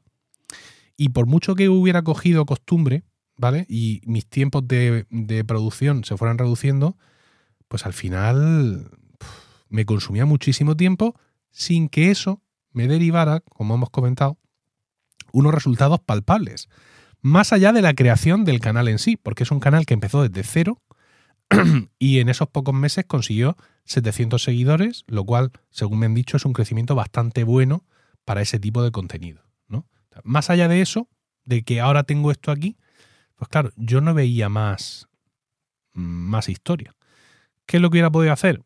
Haber seguido por ese camino y de cara a los patrocinadores ya no es tengo 5.500 descargas del podcast. Tengo además no sé cuántas visualizaciones. De hecho, durante un tiempo eh, la agencia con la que trabajo los patrocinios, principalmente en el Daily, me decía, mándanos las dos, eh, las dos audiencias, ¿no? Pero el tiempo. O sea, para al menos para un podcast diario, es inasumible. Para mí. ¿Y has, has hecho, o sea, has quitado directamente, o sea, has dejado de publicar? Sí. Porque es que no, ahí, te he perdido la pista, lo siento. Eh, ¿Has dejado de publicar o has publicado con, con la onda? No, He dejado de publicar porque mis experiencias anteriores de lo que tú llamas publicar con la onda no fueron positivas en absoluto. O sea, no, no, aunque aquí en el documento Google habla de ello como una de las posibilidades cuando haces una producción audio first, pero la realidad es que eh, en ese sentido siempre se ha dicho que eso no te va a traer nada bueno en esta vida. Aunque no sé qué opináis, si podríamos apuntar de esa forma a esta gente donde dice, mira, yo todo lo que ocurra lo voy a hacer en YouTube. No lo sé. ¿Cómo lo veis vosotros? Yo, por mi parte, yo por mi parte, por ejemplo, eh, Disperso lo, grabo con Anchor. De hecho, una cosa que aquí no comentan eh, son los podcasts de guerrilla, que al final eh, no solo se trata de que no tengas un estudio, es que a veces haces un podcast yendo por la calle a, comprar la fruta. o, hablándole a un reloj. Hablándole a un reloj, exacto. y entonces, pues eso, eso es obviamente complicado hacer video podcast de eso. Pero eso, que yo, por ejemplo, en Disperso lo, publico en YouTube simplemente con, ¿cómo se llama esta herramienta? Headliner. Headliner, exacto. Que puedes eh, configurarle un RSS y él te va a generar automáticamente los, los vídeos y te los va a meter directamente en el canal en donde tú le digas. Entonces, digamos que es, no me come, ¿sabes? Yo lo tengo ahí automatizado, ahí va, y la verdad no tiene muchas visualizaciones, pero por ejemplo un episodio que es de Mastodon sí que ha, sí que se ha escuchado. Pues bueno, no es, es lo que te digo, pues cuando alguien te viene y te dice dónde puedo escucharte y de repente saca el YouTube, pues para que lo pueda escuchar, pero no, no, obviamente no va a ser tu, tu canal principal. No sé tú, Paco, ¿qué opinas? Hombre, yo creo que es mejor eh, estar ahí que no estar. Eh, aunque sea una, una, onda de radio, al final este chico que comentabas eh, lo iba a escuchar sin ver el vídeo. Con lo cual, eh, da igual. Entiendo que, bueno, es, otra plataforma en la cual puedes conseguir más audiencia, más, más gente a la que puedes llegar.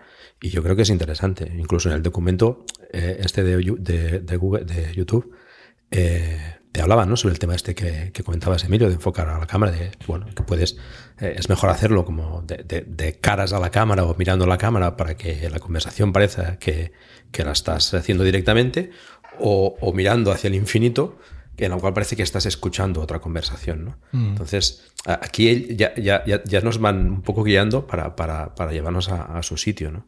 Yo creo que siempre es mejor estar en, en, en el máximo de sitios posibles y que YouTube, aunque sea con una onda de radio, es, eh, es mejor que no estar. Sí. Entiendo yo, ¿eh? Mira, en el capítulo... Siempre el vídeo siempre atrae más, ¿no? Y depende también mucho del podcast, ¿no?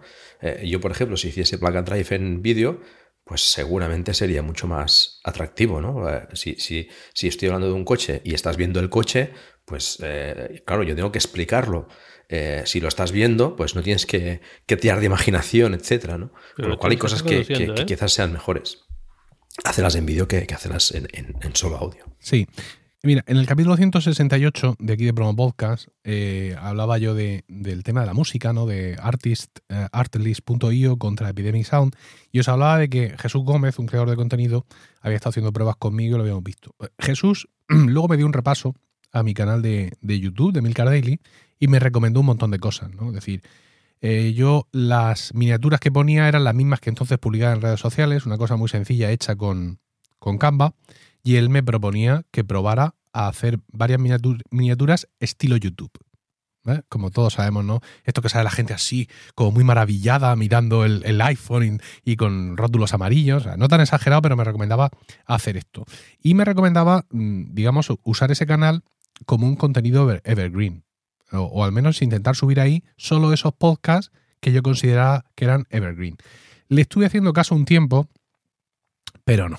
Luego vi que, no, que realmente no podía mantener tantas, eh, tantas vías de, comunicación, tantas estrategias simultáneamente y lo, y lo abandoné.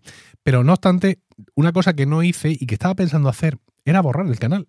Porque claro, yo ahora tengo un canal de YouTube de, de podcasting y lo que no quiero es que la gente entre a YouTube, busque Milcar y le salga esto. Yo quiero que le salga lo otro. Pero bueno, mm, esa, reflexión va, aparte. Os voy a leer los dos últimos comentarios que he recibido en el, en el canal de, en el canal de, YouTube de, de Milcar Daily. Uno de ellos es sobre un, un, un vídeo que publiqué en ¿Cuándo? No sé cómo me parece aquí, pero hace mucho tiempo. Eh, eh, no, a, principios de septiembre. A principios de septiembre publiqué un vídeo sobre configurar dos HomePod Mini con el Apple TV y me aparece un comentario hace seis días. Oye, pues quería preguntarte lo normal. Muchas gracias, Emilio. Y ahora este comentario que cuando ha empezado a hablar Roberto y nos ha contado su primera historia, me ha recordado mucho esto. Dice, hola, me ha gustado mucho tu vídeo, muy interesante. Me voy a inscribir en tu podcast. Lo que antes voy a investigar un poco sobre el tema de los podcasts, la app que se necesita y eso. Yo escucho un podcast, pero en una página en Safari. La verdad es que estoy muy verde en ese tema. Si me pudieras dar algunas indicaciones, me ayudarías. Muchas gracias. No sé si eres locutor de radio, pero tienes una voz que engancha. Evidentemente le he respondido, usa Apple Podcast, no feed no podcast. Bueno, no, no, he sido tan exagerado, pero sí le he dado la, indicación más o menos de cómo, de cómo hacerlo. Pero eh, me ha sorprendido, tío me ha sorprendido. Eh, es un hombre joven por la foto, no, es un niño, ¿vale? Y me ha sorprendido mucho lo de yo escucho un podcast, pero en una página en Safari, ¿no? Es decir, en el navegador del Mac o del, ah, del iPhone, porque será el dispositivo que tenga, y no sé bien esto del podcast cómo va. Dios. A mí ya me ha pasado eso también. En una ocasión, en una fui a, un, a una reunión que era de, digamos que de leer, una especie de club de lectura, digamos. Bueno, una persona de las que estaba allí eh, me comentó que escuchaba podcast y digo, ah, muy bien, ¿y cómo lo haces? Y me explicó que cogía, iba a la página web donde estaba el podcast, se descargaba el, audio, se enchufaba el teléfono, no. lo pasaba al teléfono y luego en el teléfono utilizaba VLC para escuchar el podcast. El señor. Entonces yo ahí cogí y le, le ayudé, le, instalé iVoox, bueno, era lo, más cerca que tenía, lo más rápido.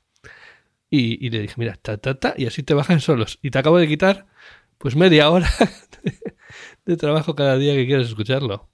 Es que hay, hay eh, claro, nosotros quizás lo veamos de forma diferente, ¿no? Porque estamos en, nuestro mundo, ¿no? Más, más, más digitalizado, pero hay mucha incultura digital. Eh, y esto nos lo encontramos día a día. O sea, y la gente pues acaba haciendo las cosas de la forma que sabe y como puede, exacto. El caso es que al final él escuchaba ese podcast. Ahí, eh, es lo que iba, ¿no? O sea, al final lo que nos importa es que, es que nos escuche, ¿no? Lo, que tenemos que decir, que, que, cuanta más gente lo escuche, eh, pues bueno, pues mejor, ¿no? Pues yo creo que Víctor Correal se estaría, se estaría revolviendo la silla, ¿no? Eh, cuando dices que, que quizás eliminarías el canal de YouTube, ¿no? A ti, a mí yo estoy suscrito a tu canal de YouTube. Creo que fue el primero que me suscribí. Eh, porque me lo comentaste que estabas haciendo el tema y, creo que fue el primero. Y a, mí tu canal me sale cuando miro shorts. Me sale. Con, lo cual llegas a la gente, ¿no? Eh, yo y, estoy seguro que Víctor estaría de acuerdo conmigo, yo no lo borraría y, haría lo que hace Roberto con, headliner, ¿no? con seguir alimentándolo. Eh, es mejor estar que no estar, está claro. Aquí en, aquí en casa, recientemente, quien ha hecho esto es Orbita Grana. Porque desde Spreaker, que es nuestro hosting, tú puedes lanzar directamente cuando publicas, puedes publicar al tiempo en YouTube. Y Spreaker te crea una, una imagen con una onda propia de Spreaker, ¿no? Con su logo de Spreaker repartido por, todas partes y con marcas de agua de Spreaker eh, debajo y todo eso. Y está muy chulo. Yo es, eso es lo que yo, lo que yo he usado, Roberto, en un pasado para, para subir el daily de vez en cuando a, a, YouTube. Fíjate, había un tiempo en que Spreaker era incapaz de crear vídeos de más de 10 minutos. Y recuerdo perfectamente que me dio por publicar un capítulo de, atención, creo que fue Emilcar Podcast en YouTube y cuando me quise dar cuenta, que lo había hecho varias veces, tenía claro, 15 o 20 vídeos subidos porque eran fragmentos de 10 minutos. Bueno, todo aquello eh, pasó, son batallitas. Lo que, el problema que tenemos con Spreaker es que permite configurar un canal de YouTube por cada cuenta de Spreaker. Es decir, yo tengo una cuenta que es la de Milcar FM, con lo cual todos los, todos los vídeos que los compañeros subieran haciendo check se irían todos a la misma cuenta. Y esto me recuerda a un antepasado de este PDF. Hace unos pocos meses también se viralizó un vídeo de YouTube, de, creado por la gente de YouTube, donde una, en este caso una, una chica del departamento de podcast, también daba unos consejos eh, en este sentido. Y hablaba de crear, dice, en tu canal crea una lista de reproducción para, para cada podcast que subas. Y yo estaba pensando, no estamos hablando de lo mismo, Mari Carmen. Esto, que, como que en mi canal, claro, porque a mí, para mí, mi canal de tenerlo es el canal de mi podcast, ¿no? Eh, yo, como director de una red de una mm, red de podcast, puedo pensar que mi canal es el canal de mi red de podcast, pero somos cinco los que tenemos redes de podcast. Y este consejo de crear una lista de reproducción por cada podcast fue una cosa que ahí me dejó absolutamente deslavazado. Claro, pero porque tú estás pensando en el camino, creo, ¿eh? En el camino del podcast al vídeo. Pero ellos, el, eh, y el, el PDF, sobre todo, está dirigido a eres un creador de vídeos en YouTube y quieres hacer podcast. Porque eh, es una forma de hacer un contenido más rápido, vas a poder hacer más contenido. Al final lo que quiere YouTube es que hagas contenido. Y cuanto más contenido tengas en su plataforma y más viewers les traigas, mejor porque pueden meter más anunciantes. Entonces, ellos lo que quieren es eso, que hagas más contenido. Entonces, haz un podcast. Claro, tú vas a decir, jo, pero es que yo tengo mis vídeos super currados que saco una vez al mes. No quiero que esos vídeos se me, se me coman, que de repente empiece a hacer podcast y se me mezcle todo ahí por en medio. Entonces, de hecho, hay un apartado del, del PDF donde, donde lo cuenta el tema de ¿qué hacemos? ¿Lo metemos todo en el mismo podcast, en el mismo, perdón, en el mismo canal, En el mismo, la misma cuenta y separarlo por, por listas de, de, contenido y tal? ¿O lo separas en dos canales distintos? Porque hay gente que está así, o sea, con la plataforma, como dicen ellos, la plataforma que no puede ser nombrada, hay muchos youtubers que ahora hacen muchísimos directos en Twitch y entonces, ¿qué hacen? Se crean un canal secundario, como lo llaman. Hay mucha gente que tiene canal secundario, canal primario en el que tienen la mayoría de su de la gente que les sigue eh, es su contenido de siempre y el canal secundario es el canal de los directos de Twitch y ahí tienes pues una parte de, de tu gente tus normalmente los más acólitos los que más te siguen y que no se cansan de tu contenido y que están dispuestos a estarte viendo una hora hablando directamente a una pantalla en vez de un vídeo súper currado, como bien de transiciones, etcétera. Entonces, esa esa gente a la que va a dirigir estos comentarios. Sí. En el documento, de hecho, cuando, cuando hablan aquí de audio contra vídeo, ¿no? en la siguiente diapositiva, dice, eh, para hacer un vídeo podcast eh, no necesitaría producir eh, un vídeo de la forma tradicional, ¿no? Dice, with bells and whistles, ¿no? Graphics, brawl, makeup para tener éxito. Y dice, dice José Antonio YouTube, no necesariamente. Los podcasts, por naturaleza, son más, son más casual, eh, más naturales y, tienen un tono más natural que otro tipo de, contenido. De nuevo, el podcast es gente hablando. Esa es la, definición. Dice, muchos de los podcasts más exitosos en YouTube hoy en día son simplemente camera cutting between talent, es decir, la cámara que enfoca a uno y a otro. ¿no? Aquí ya hay un mínimo de producción, pero bueno, para ellos esto es normal, ¿no? El ir cambiando de cámaras, porque tiene varias cámaras, evidentemente, porque tienes dos o tres allí hablando. En fin.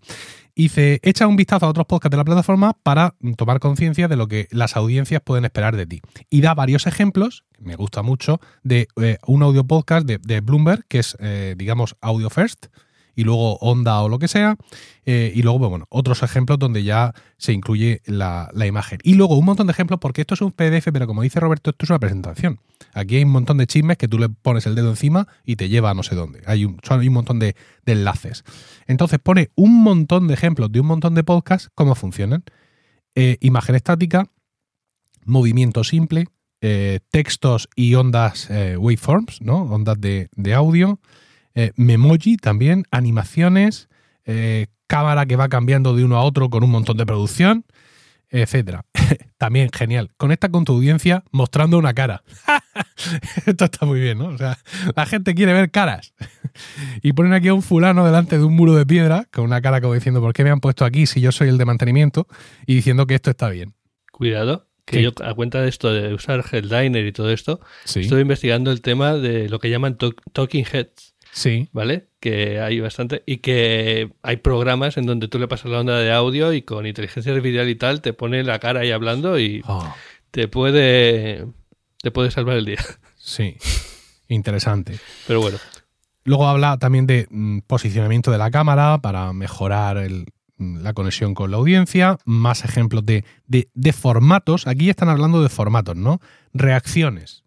Reacciones a cosas que pasan, eventos, directos, entrevistas, ¿no? Aquí, aquí ya vemos un poco ya más de humanidad, ya que hablan, digamos, de lo que nosotros entenderíamos como, como definición de contenido.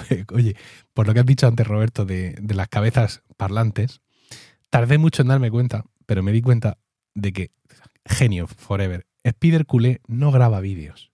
Ya, ya te doy. En sus primeros vídeos, en sus primeros vídeos, donde está él disfrazado de Spider-Man, muchas veces en el coche, recién salido del estadio, más cabreado que un mono, porque, bueno, para los que no conocéis de fútbol, el, Barça lo ha pasado mal recientemente y, pues claro, este tío salía del estadio que se lo llevaban los demonios. El tío se ponía una máscara de Spider-Man y en el coche empezaba a despoticar. Pero sin embargo, él en un momento dado se percibe un cambio en la calidad de producción y es que pues contacta con él un partner de estos de YouTube y estos son los que le producen los vídeos. Y entonces hay un momento en el que yo me di cuenta de que él ya no está grabando vídeos. De que él ha grabado infinitas horas de él vestido de Spider-Man delante del micrófono. Él graba el audio, nada más, ¿no? Es decir, él graba el podcast, se lo manda al partner este, que además es estadounidense. Entonces ellos le montan un vídeo donde en la parte de atrás van rotando cuatro o cinco imágenes sobre el tema del que está hablando. Es decir, pues está hablando, yo que sé, de Ansu Fati, de Busquets, de estos son jugadores del Barcelona. ¿verdad? Pues ponen varias imágenes de entrenamientos y tal, y en pequeñito abajo a la derecha aparece él, ¿no? Con un recorte de, de, pantalla verde detrás, con un micrófono colgando, este mismo que yo estoy usando, el Rode Procaster, y moviendo las manos y gesticulando y no sé qué, no sé cuántas. Claro, yo no me había dado cuenta porque yo no miraba la pantalla. y cuando me di cuenta, cuando un día por casualidad que estaba mirando la pantalla, él se da un golpe en el micrófono, como acabo de hacer yo ahora, y dice, uy, perdón, no sé cuánto tal. Pero, que me he dado con el micrófono, disculpadme. Pero no se ve que se haya dado con el micrófono. Y claro, luego yo me di cuenta de que la voz con la que se le oye es una voz como la que me escucháis ahora a mí. Pero en los vídeos en los que él graba con la máscara puesta, con la máscara puesta, ¿vale? Ahora mismo me estoy tapando la boca, no es un efecto tan exagerado, pero se nota muchísimo. Y desde entonces me gusta más. O sea, ese, ese nivel de maestría. Te puedes grabar con, con mascarilla. Al, sí. al final, lo que, te, lo que, yo he dicho. Y te grabas unos, cuantas, unos cuantos minutos y vas dando. Claro, dice, no es sí, que sí, tengo al final. Lo que, lo que yo he dicho es un paso más a lo tuyo. O sea, es. Lo tuyo es un loop, pues es eh, usar una inteligencia artificial para hacer ese loop. Sí. Madre mía. Ay. Oye, yo no vería mal un canal de, de Milcar FM Sí. y, y listas por cada, por cada podcast de la plataforma, de, de la red. Hmm. Yo no lo vería mal. Mira. Además que te permitiría eh, pues hacer vídeos de tanto en tanto, hacer un podcast, vídeo, Mm. más elaborado, ¿no? ¿no? No hace falta que sea el diario, el diario lo haces de este formato automático, por decirlo así, Sí. y de tanto en tanto, pues, o uno que sea un poco especial, pues puedes hacerlo con un poco más de producción y, y ya está. Ya. No sé, ahora Ahí mismo como. podríamos entrar. Sí. Perdón, perdón. No, di, di, di. No, iba, iba a comentar que ahí eh, podríamos entrar también en el tema de que Spotify también se ha metido en ese, en ese mundo. Mm. Y tú ahora mismo en Spotify también puedes hacer video podcast. De hecho, yo mismo, por ejemplo, el, hace poco hice uno y el último episodio también es video podcast. Si tú lo escuchas en Spotify, ves el vídeo, Mm. pero si lo estás escuchando en Podcast o lo que sea, solo te llega el audio. Sí, pero para eso tienes que partir de Anchor. Claro. Y ya es demasiado Claro, claro, fiesta. sí, obviamente tienes que Es quedarte decir, en esos sitios. Aquí es, es muy distinto cuando hablamos de un podcast diario, de uno semanal, de uno mensual. Es decir, a, a mayor distancia entre capítulo y capítulo, más te puedes adornar, evidentemente. Sí, Eh, pero muchas Pero de estas decía cosas. Por lo que decía, lo que Paco. decía Paco de hacerlo ocasionalmente. Sí. Eh, volviendo, hemos acumulado varias cosas. Os decía que ahora en, en Emilcar FM eh, la cuenta de YouTube que hay conectada a la cuenta de Spreaker es la de Órbita Grana, nuestro podcast sobre el Real Murcia, porque Antonio, eh, eh, como comienzo, el comienzo de esta temporada, él decidió que, que quería que Órbita Grana estuviera también en YouTube. No he hablado con él sobre este tema recientemente.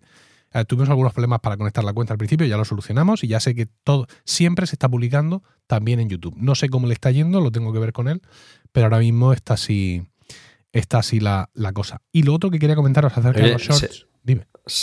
Se podría disfrazar a Antonio de, Sí. no sé, de los Vengadores o algo y grabar también. Claro, Podría ser interesante. hay un, América, sí. hay un trasunto de Spider Culé que es, eh, es una especie de Deathpool blanco que habla del Real Madrid. Es un tío disfrazado de Deathpool para... Spider-Man seguramente todos lo conocéis, ¿no? Pues Deathpool es Sí. otro superhéroe de, de la, de la franquicia Marvel que mm, lleva un tipo de máscara, o sea, un tipo de, de uniforme parecido al de Spider-Man en cuanto a definición, ¿no? O sea, embutido entero. Entonces este tío va con un... es una especie de Deathpool blanco y habla del Real Madrid. Yo soy del Madrid, pero el Deadpool blanco este no le llega la- ni a la altura de los tobillos a Spider Culé, en lo que es a capacidad de comunicación, a magnetismo animal y a todo, ¿eh? Es una cosa. De todas formas, Deadpool blanco no debe diferenciarse mucho de un tío blanco hetero, ¿eh? No, no, no me. No, no, no, no, no, no va por ahí. No va por ahí. No va por ahí. Vale, vale. Afortunadamente. Y con esto de los shorts, que llevo ya tiempo queriendo decirlo, me comenta Fernando del Moral, de La Manzana Mordida, que es un principalmente, evidentemente, un canal de YouTube de muchísimo éxito, con placas y de todo ya, que ellos estuvieron experimentando con los shorts y que les fue fatal. Y que han visto con su partner de YouTube que los shorts requieren de contenido original. Ellos estuvieron poniendo versiones cortas o micro trailers de sus vídeos largos y no solo recibían mm, críticas negativas, sino que incluso perdían mm, suscriptores. Esto en YouTube tú puedes ver los vídeos que te causan suscriptores y que los pierden, ¿no? Y que dejaron de hacerlo y que han cambiado su estrategia. De hecho, mi estrategia de shorts en YouTube es, mm, de, de mi canal de podcasting, es solo de material original. En TikTok y en Reels sí pongo versiones abreviadas de los vídeos largos, pero en shorts de YouTube solo pongo material original creado en formato shorts. Y además, este podcaster tan exitoso que es Marquis, eh, Marquis eh, Brownie, Marquis Brownie, él tiene, como ha mencionado antes Roberto, un canal secundario para los shorts. No sé si lo sigue teniendo, pero se ve que también tuvo alguna movida y dijo, no, no me la juego con el canal primario, lo saco a otro canal para evitar, voy a experimentar, ¿no? Pero para evitar repercusiones indeseadas. Otra cosa que he visto en este PDF y que yo creo que antes no se podía hacer es enganchar desde un short directamente un enlace al vídeo completo. Mm. Que diría que antes eso no estaba. Entonces es otra forma de mejor de llevar a... No me suena. No me mm, suena, pero claro, yo, no lo había visto desde luego. Con lo que me ha dicho a mí Fernando del Moral, que para mí es un dios en esto, vamos, ni, lo voy a probar. Directamente, ahora mismo en mi canal de YouTube de podcasting, no sé si tengo dos o tres shorts pero son, digamos, un contenido creado para short, sin que se refiera a un podcast largo de, mi canal. O sea que en ese sentido. Tiene sentido. Mm. Tiene sentido porque, eh, y si te fijas en TikTok se nota mucho, eh, cuando ves un contenido corto esto, es un, un tráiler, al final lo que, lo que tu mente te dice es que estás viendo publicidad. ¿Vale? Me estás dando publicidad y no me estás dando el contenido entero. Sin embargo, mm. cuando te ves, yo que sé, a, ti mismo, Emilio, enseñando la Roadcaster, no sé qué, aunque sea un gancho para llevarte a, un vídeo más largo, pero ya lo sientes de otra forma. Bueno, el resto del PDF realmente son más consejos, digamos, relacionados con lo que sería YouTube y sus mm, procedimientos, etcétera. Hay algún consejo adicional sobre creación de contenido, como mm, céntrate en contenido único, eh, personalidad, especialización y tal, pero vamos, no es nada que a nivel general del podcasting pueda resultar interesante. No obstante, en las notas del podcast vais a tener el enlace al, al PDF eh, para que también lo podáis ver porque, bueno, lo hemos traído aquí porque entiendo que es significativo, es decir, ya está, aunque YouTube está siendo importante en los podcasts mucho tiempo, pero que lo vayan a hacer, digamos, de forma activa y que ellos vayan a promover eh, esta historia, creo que es significativo y, me apetecía traerlo, traerlo aquí, ¿no? O sea que ahí os dejamos el enlace para que le echéis un vistazo y podéis ver si compartís o no nuestras reflexiones al respecto.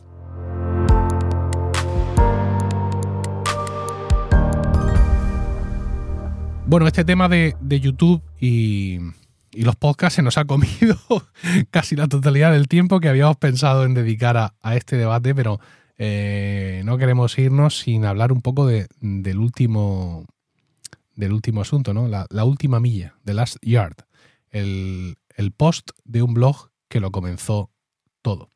Al parecer el podcasting, mm, bueno, pues ya sabemos que Adam Curry es el podfather, por así decirlo, el creador de, los podcasts. Es un asunto ya cubierto ampliamente.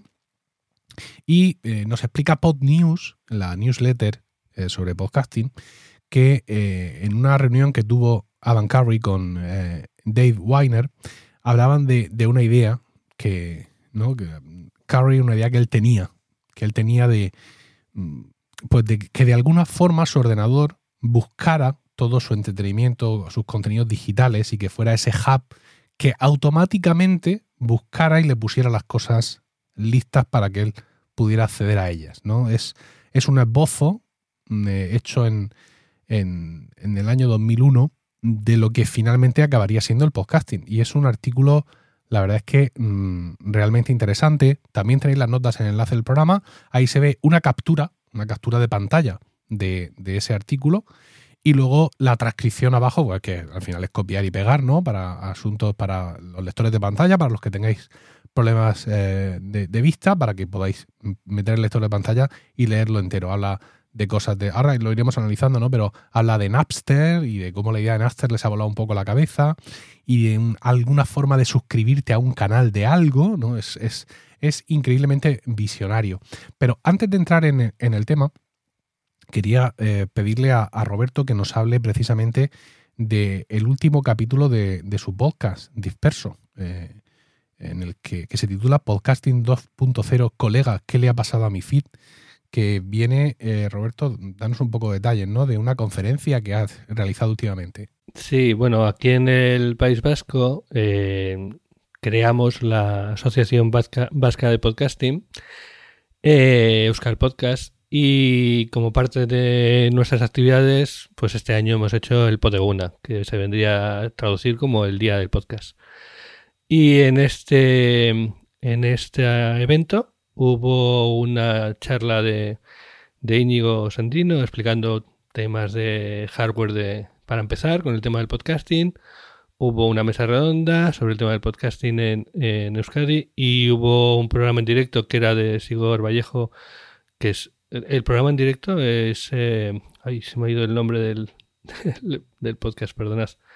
Eh, pero es, es, muy bueno, eso lo recomiendo. Entrevistaba a un chico que había tenido problemas de abusos eh, en la infancia y, nos dejó a todos callados. Y además hice yo la charla esta de podcasting 2.0.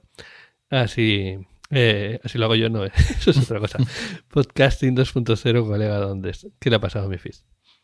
Y es eso, sí. Es un poco un resumen de, la, de lo que están haciendo precisamente eh, de Dave, Dave Jones y Adam Curry, definiendo pues lo que podemos entender como podcasting 2.0 y es una forma de escapar de todos estos sitios que están intentando apropiarse del, del feed o ocultarlo y, acabar con él. Sí, todo esto tiene su sede en una web que es podcastindex.org.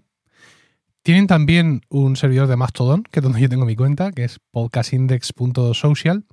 Y bueno, pues ahí efectivamente están. Eh, eh, el Podcast Index es, es un la, idea nace a priori con crear este podcast index, que haya un repositorio de podcast que no sea Apple Podcast. Porque tú hoy vas, quieres crear tu aplicación de podcast, Chuchucast, que siempre quisiste crear, ¿vale? ¿Y cómo nutro yo mi aplicación de podcast? No hay ningún problema. Apple Podcast tiene una API gratuita, tú te metes ahí, enchufas los cables y ¡boom! Ya están todos los podcasts ahí. Pero el día que alguien más malvado todavía que Tim Cook esté al frente de, Apple, esto se puede acabar. ¿Vale? Porque no hay ningún contrato, no hay ninguna historia. O sea, yo, pum, corto de raíz y todas las aplicaciones del mundo se quedan sin catálogo de, sin catálogo de podcast. Entonces, pues para evitar esta movida de cara a futuro, se está construyendo Podcast Index.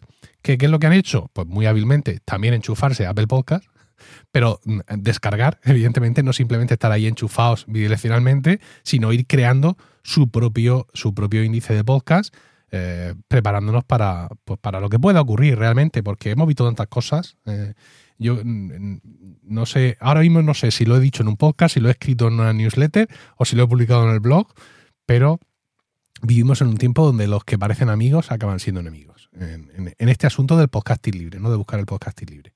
Entonces, bueno, pues eh, eh, vamos a poner la nota del programa, el enlace al capítulo de, Roberto para que también lo escuchéis.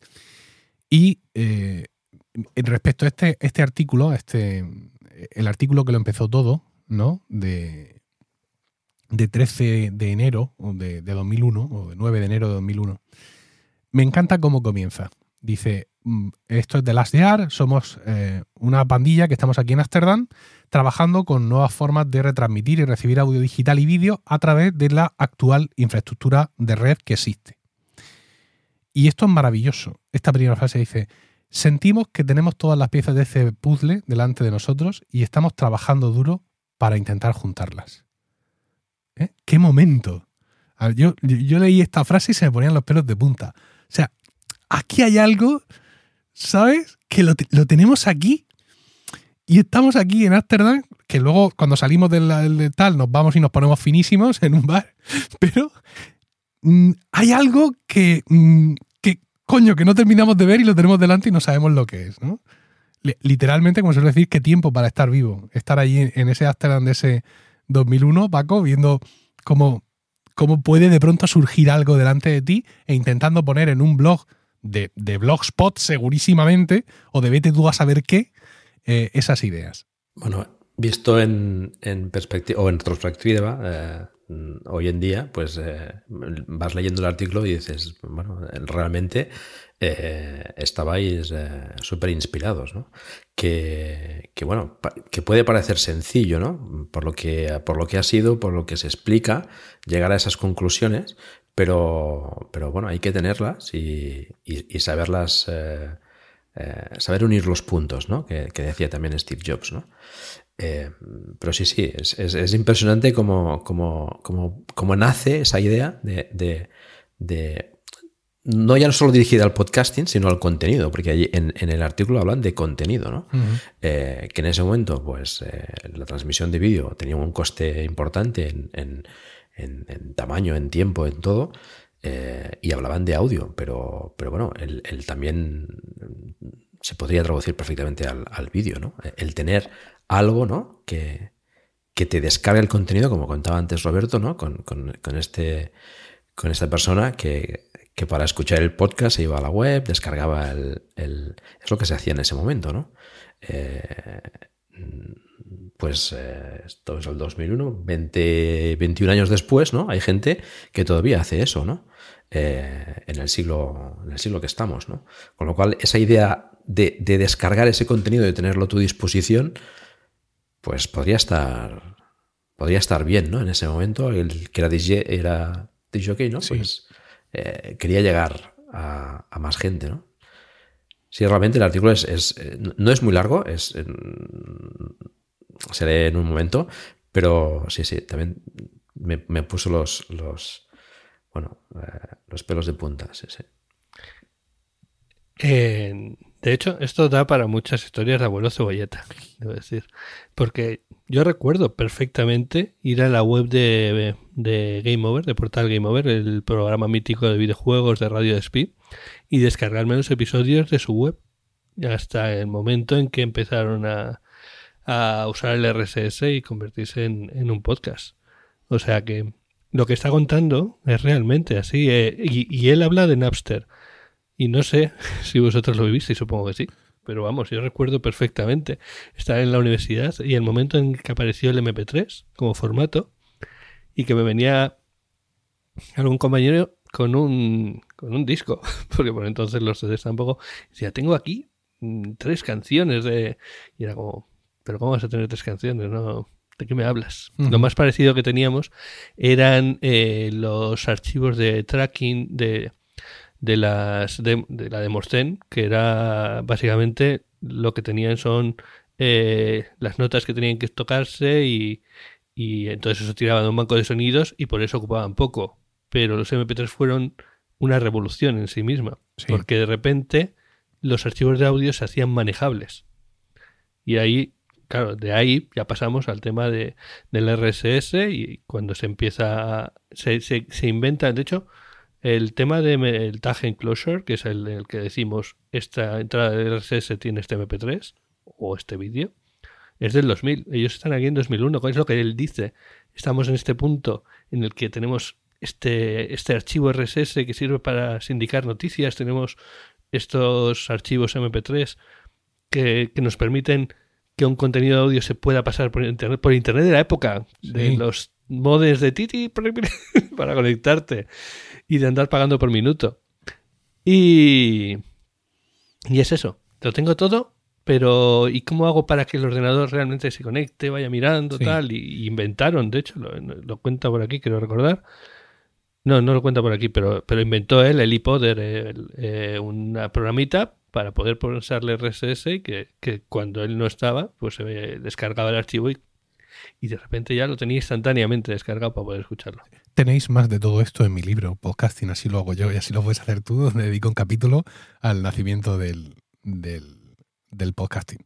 Y después de esta cuña publicitaria, en este primer párrafo, también súper chulo, dice que todo esto que ellos están haciendo no lo puedes hacer solo, tú en tu casa, ¿no? Tienes que juntarte con la gente y crear vínculos entre ellos y que haya retroalimentación. Esto es, también es de llorar, ¿sabes? Esto es el, el, podcasting puro toda, en, su máxima esencia. Es decir, yo solo en mi casa con mi micrófono, sí, pero 500 tíos y tías al otro lado escuchándome y listos para responderme y crear feedback y crear todo eso, ¿no? Pues ellos hacían eso, estaban juntándose porque decían que solo colaborando, solo juntando varias cabezas se podía conseguir. Hoy mismo. Es decir, nosotros aquí hemos hablado un rato largo sobre un PDF de 67 páginas de YouTube que nos odia, nos se terminaría si pudiera, y al final hemos sacado conclusiones a las que seguramente por separado no hubiéramos llegado. Con lo cual, pues, eh, eh, fantástico, ¿no? Entonces, pues, eh, habla precisamente de, Napster y de cómo eso les ha volado la, cabeza. Para los más jóvenes, Napster era, pues, un, pues lo que luego habéis podido conocer como Emule o lo que sea, ¿no? Un sistema peer-to-peer donde se compartía música, Napster compartía música y en un sistema descentralizado que estaba en varios ordenadores, con lo cual, pues, cortar todo aquello, pues, era bastante más, más complicado. Yo no conocí Napster porque a mí la música que me interesaba en ese momento era exclusivamente eh, la música renacentista. La música renacentista y del barroco. Entonces, claro, no había mucha música del Renacimiento en Napster. Esto hay que decir. Aparte, yo tenía una clara conciencia de que si a los que nos gustaba ese tipo de música no comprábamos los discos, la industria se iba al carajo. Eh, y lo sigo creyendo firmemente. Entonces, yo tengo aquí todavía eh, mi colección de 300 y pico CDs, que es hasta donde llegué cuando ya empecé a comprar música digital, porque bueno, pues era una cuestión también de, ideología. ¿no? Pues habla, como, como dice Roberto, de, los ID3 tags, de cómo eso puede ayudar y todo ese tipo de historias. Y dice, yo quiero, mi, eh, este, este, párrafo es buenísimo. I want my always on PC, es decir, quiero que mi PC que está siempre encendido eh, controle mi entretenimiento. Dice, please, Mr. Cube, ¿no? Mr. Cubo, le, llama así a su torre consígueme el The New SMIL File, no sé si eso será algún podcast o alguna historia o algún programa o lo que sea, de un canal, extrae el contenido que necesites, renderízalo en mi PC, es decir, conviértemelo a lo que coño sea. Claro, no sabían de qué estaban hablando realmente. Y avísame, avísame cuando esté disponible. Vale, lo he buscado, ¿eh? porque no me acordaba. Mm. El término me sonaba, pero no, me acordaba. SMIL es el acrónimo de Synchronize Multimedia Integration Language. Eh, y es pues una especie de RSS, como bien dice. O una. Algo tendrá que ver, seguro. Eh, entonces, claro, aquí están hablando precisamente de lo que nosotros mm, conocimos en su primer formato como, mm, como iTunes. Aunque ya había varias aplicaciones que hacían cosas parecidas, pero iTunes fue la primera que lo hizo masivamente cuando incorporó la capacidad de, podcast en su versión 4. no sé qué vaina. Eh, tú realmente, si habías dejado el ordenador encendido. Cuando tú llegabas a casa, los nuevos capítulos de los podcasts estaban ahí esperándote. Pinchabas tu iPod, se sincronizaba, es decir, los capítulos nuevos iban a tu iPod y los que ya habías escuchado se borraban de tu iPod y a seguir con tu vida, ¿no? Yo recuerdo ese momento como muy mágico. O sea, no como el momento de llegar a casa y clavar el iPod en mi caso en una, en una, en mi caso en una base que tenía, ¿no? Y que empezara la, historia. Ver cómo todo eso, cómo todo eso funcionaba. Y aquí está, pues ya os digo, de forma muy esquemática, el, cómo funciona. O, la idea que ellos tenían en, en ese sentido. Y que por supuesto y los contenidos no tenían que ser en directo. Fíjate, ¿no? Eh, lo que decimos ahora. Hombre, él, era videojockey y él estaba acostumbrado al directo. De hecho, la analogía que hace con el tema del, feedback es el del teléfono. Que a ellos en el durante la, transmisión de. Sí. En la radio ellos ponían música, entonces la gente te llamaba, oye, ponme no sé qué, ponme no sé cuántos, ¿no? Entonces dice que el 95% de la televisión que tú ves hoy en día está pregrabado, y incluyendo el 80% de las noticias. ¿no? Cuando tú vas a ver las noticias hay una parte que ya está grabada. Así que en vez de mirar eh, directos de eh, noticias pregrabadas, ¿por qué no pregrabar bits, dice mi PC, mientras que eh, hay ancho de banda, ancho de banda y ciclos de proceso disponibles para tener el show disponible para mí para cuando yo lo necesite. O sea, Mientras que se pueda estar bajando internet y mi ordenador sea capaz de estar procesándolo porque yo no esté haciendo otra cosa, pues que lo haga para que lo tenga disponible eh, para mí. Eh, y luego al final, muy interesante, también para ver lo que es el momento, ¿no? Porque dice en el primer, en el primer párrafo, dice de una forma absolutamente visionaria para mí, dice, estamos analizando la posibilidad de recibir tal, tal, tal, tal, tal, a través de la actual infraestructura de red. Es decir, es muy consciente de que está en un momento de nacimiento de, Internet y de las comunicaciones, ¿no? Y suponen que más adelante aquí va a poder circular muchas más cosas, pero que hoy, chicos, esto es lo que hay. Entonces, cuando al final el último párrafo dice los problemas que estamos resolviendo. Dice, con la televisión, cada persona que tú añades como, como espectador disminuyes tus costes incrementalmente.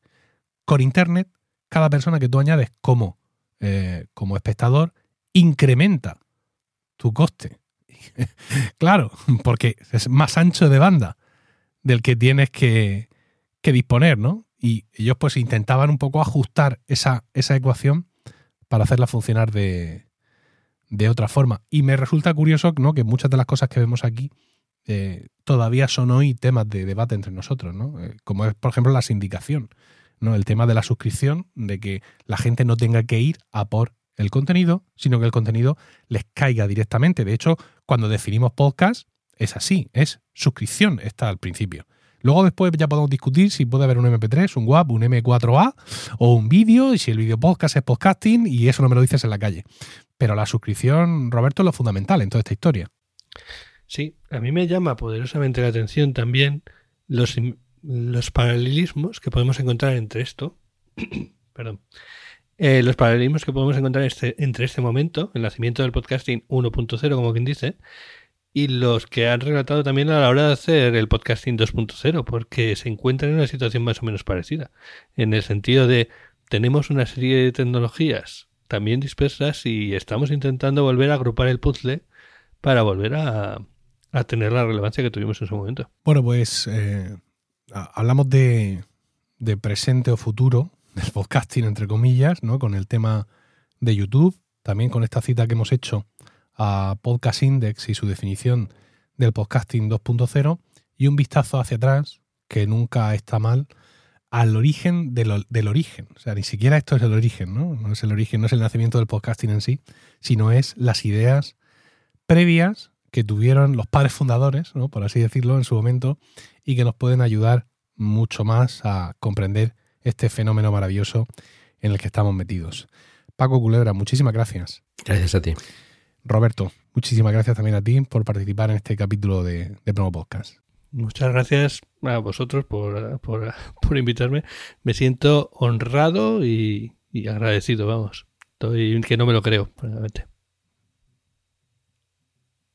Bueno, yo, yo soy fiel oyente de Promo Podcast y realmente cuando salga el episodio y me oiga, ya te digo que no me voy a creer. Sí, fíjate, eh, he grabado, a ver, ayer para mí eh, me invitaron a la Manzana Mordida Plus. Hemos hablado antes de la Manzana Mordida, que es un canal de YouTube, y ellos tienen también un podcast premium. Eh, yo estoy suscrito y, escucho el podcast premium todos los cuando lo sacan y tal, un podcast largo, dos horas, a ir todos los del canal hablando de sus cosas. Y me invitaron ayer y les decía lo mismo, ¿no? Ya llevo muchos años en el podcasting pero tiene un rollo especial cuando te invitan ¿no? a participar en un podcast que tú escuchas, ¿no? Es, es curioso, así que eh, agradezco tu sentimiento y lo entiendo y lo entiendo perfectamente. Paco ya está acostumbrado, de aquí unas veces, estas cosas a él. Todavía no, ¿eh? eh Todavía no. ¿Todavía no? Mm, bueno. No, no, no. Maravilloso. Ah, Entonces, me gusta, me Participar, por ejemplo, en Proyecto Macintosh mm, ha sido para mí también una cosa que, que he escuchado desde el principio, mm. un podcast eh, al que le tengo mucho cariño y, bueno, también me parece mentira estar, estar ahí hablando con, los compañeros, ¿no? O hablando contigo, ¿no? Mm. También te, escuchamos también desde el principio. Siempre, siempre es, es una sensación curiosa, ¿no? De, gente que, que, que, tienes como un amigo, ¿no? Porque lo escuchas y lo conoces casi como, como si fuese un amigo toda la vida, ¿no? Fantástico. Veo que tanto Paco Culebras como incluso Roberto Ruiz Sánchez están siguiendo el mandato que Jobs nos dejó. Permaneced locos, permaneced hambrientos.